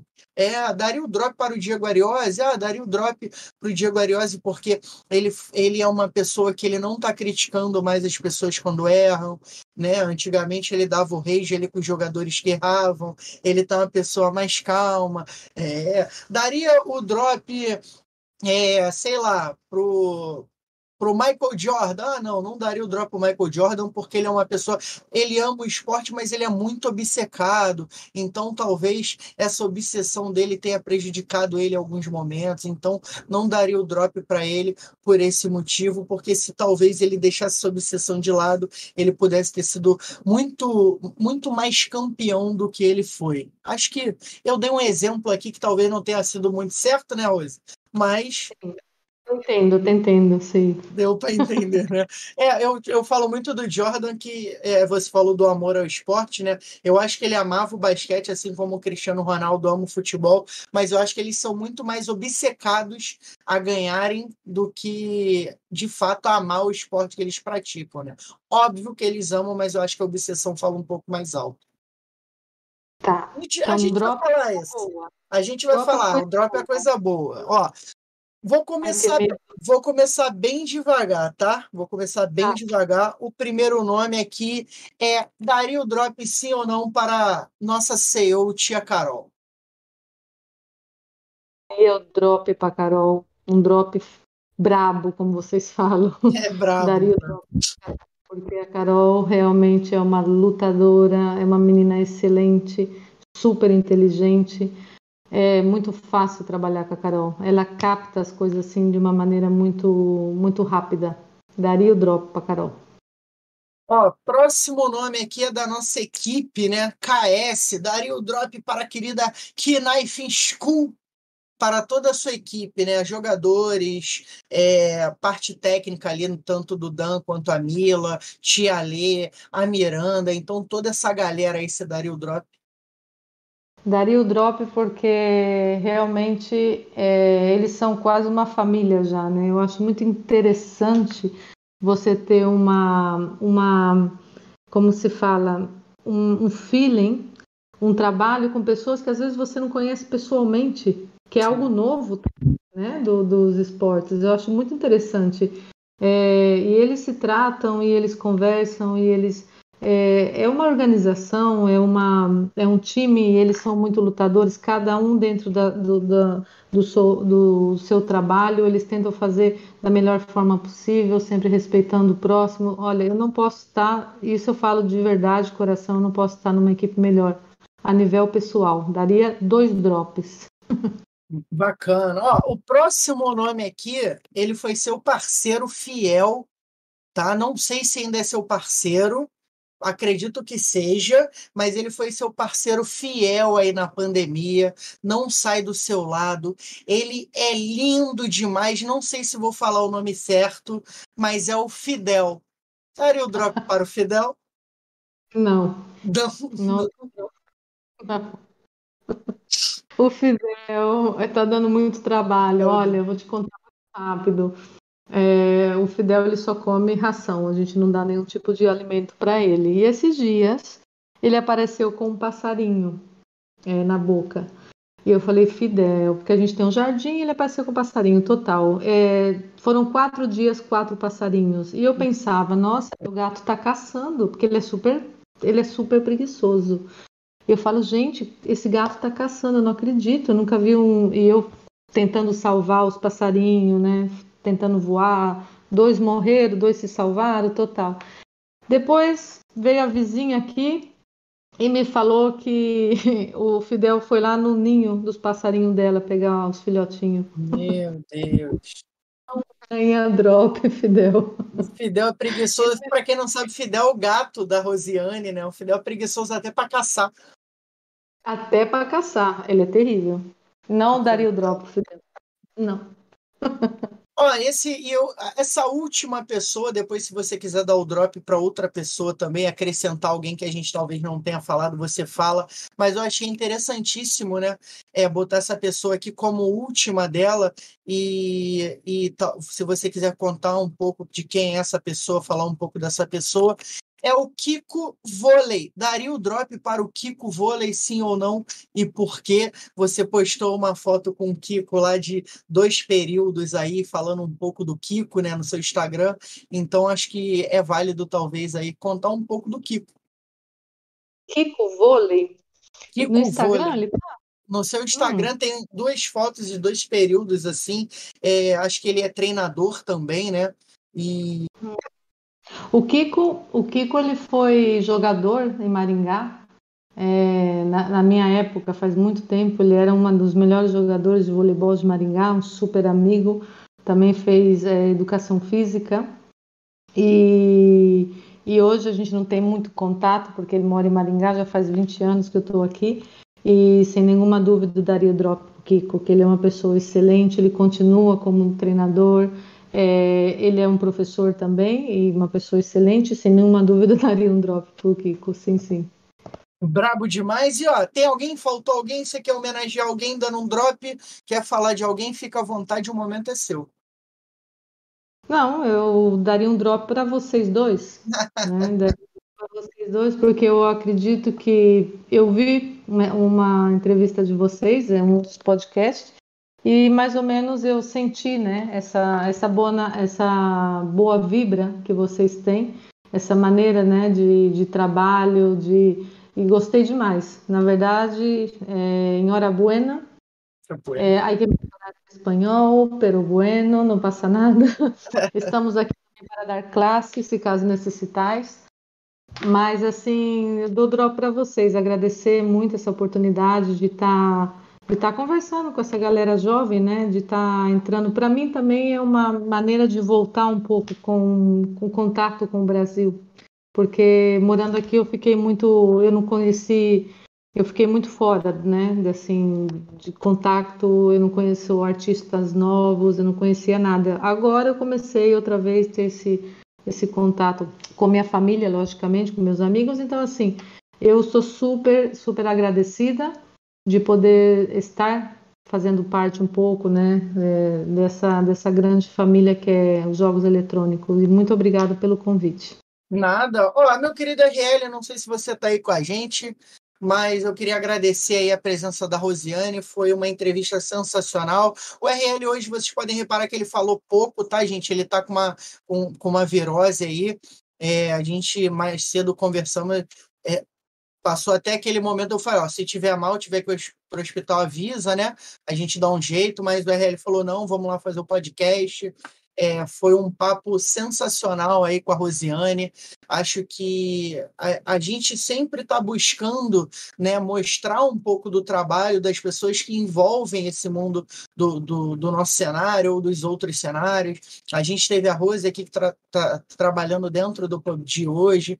O nosso último convidado foi o Tetezito, né? É, que trabalha é, por trás ali na parte do Free Fire. Então, a gente pôde está podendo trazer um pouco mais de conhecimento, não só de jogadores, de CEOs, mas tanto a Mila como psicóloga já esteve aqui, a Laila, que é advogada, já esteve aqui, hoje a Rose, né, que faz esse trabalho aí de mentoring, de coach emocional, né, é, é para a parte da KS, então para quem analisa, como não, não só para quem só assiste, mas como o RL eu que narra, comenta e tá, tá dentro dos jogos ali, é importantíssimo a gente saber quem está por trás disso para conhecer, gerar mais conhecimento. Então, a nossa ideia é essa: é mostrar quem são as pessoas por trás da câmera, né? Porque às vezes você vê um profissional tão qualificado, mas tem que conhecer um pouco da história também. Então é legal saber é, o, quão, o quão gratificante foi conhecer a história da Rose, né? A história de vida dela, de jogadora.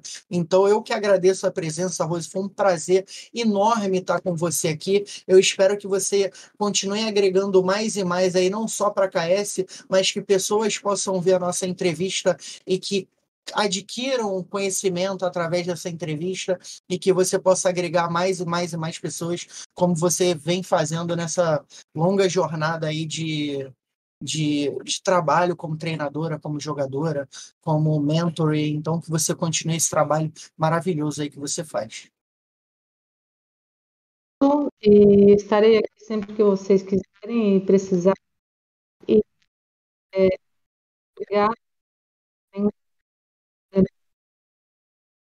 Deu uma falhada, deu uma falhada de, no microfone. Fala de novo. Que nada, que eu que agradeço. E, e estou aqui, se vocês precisarem, se vocês quiserem.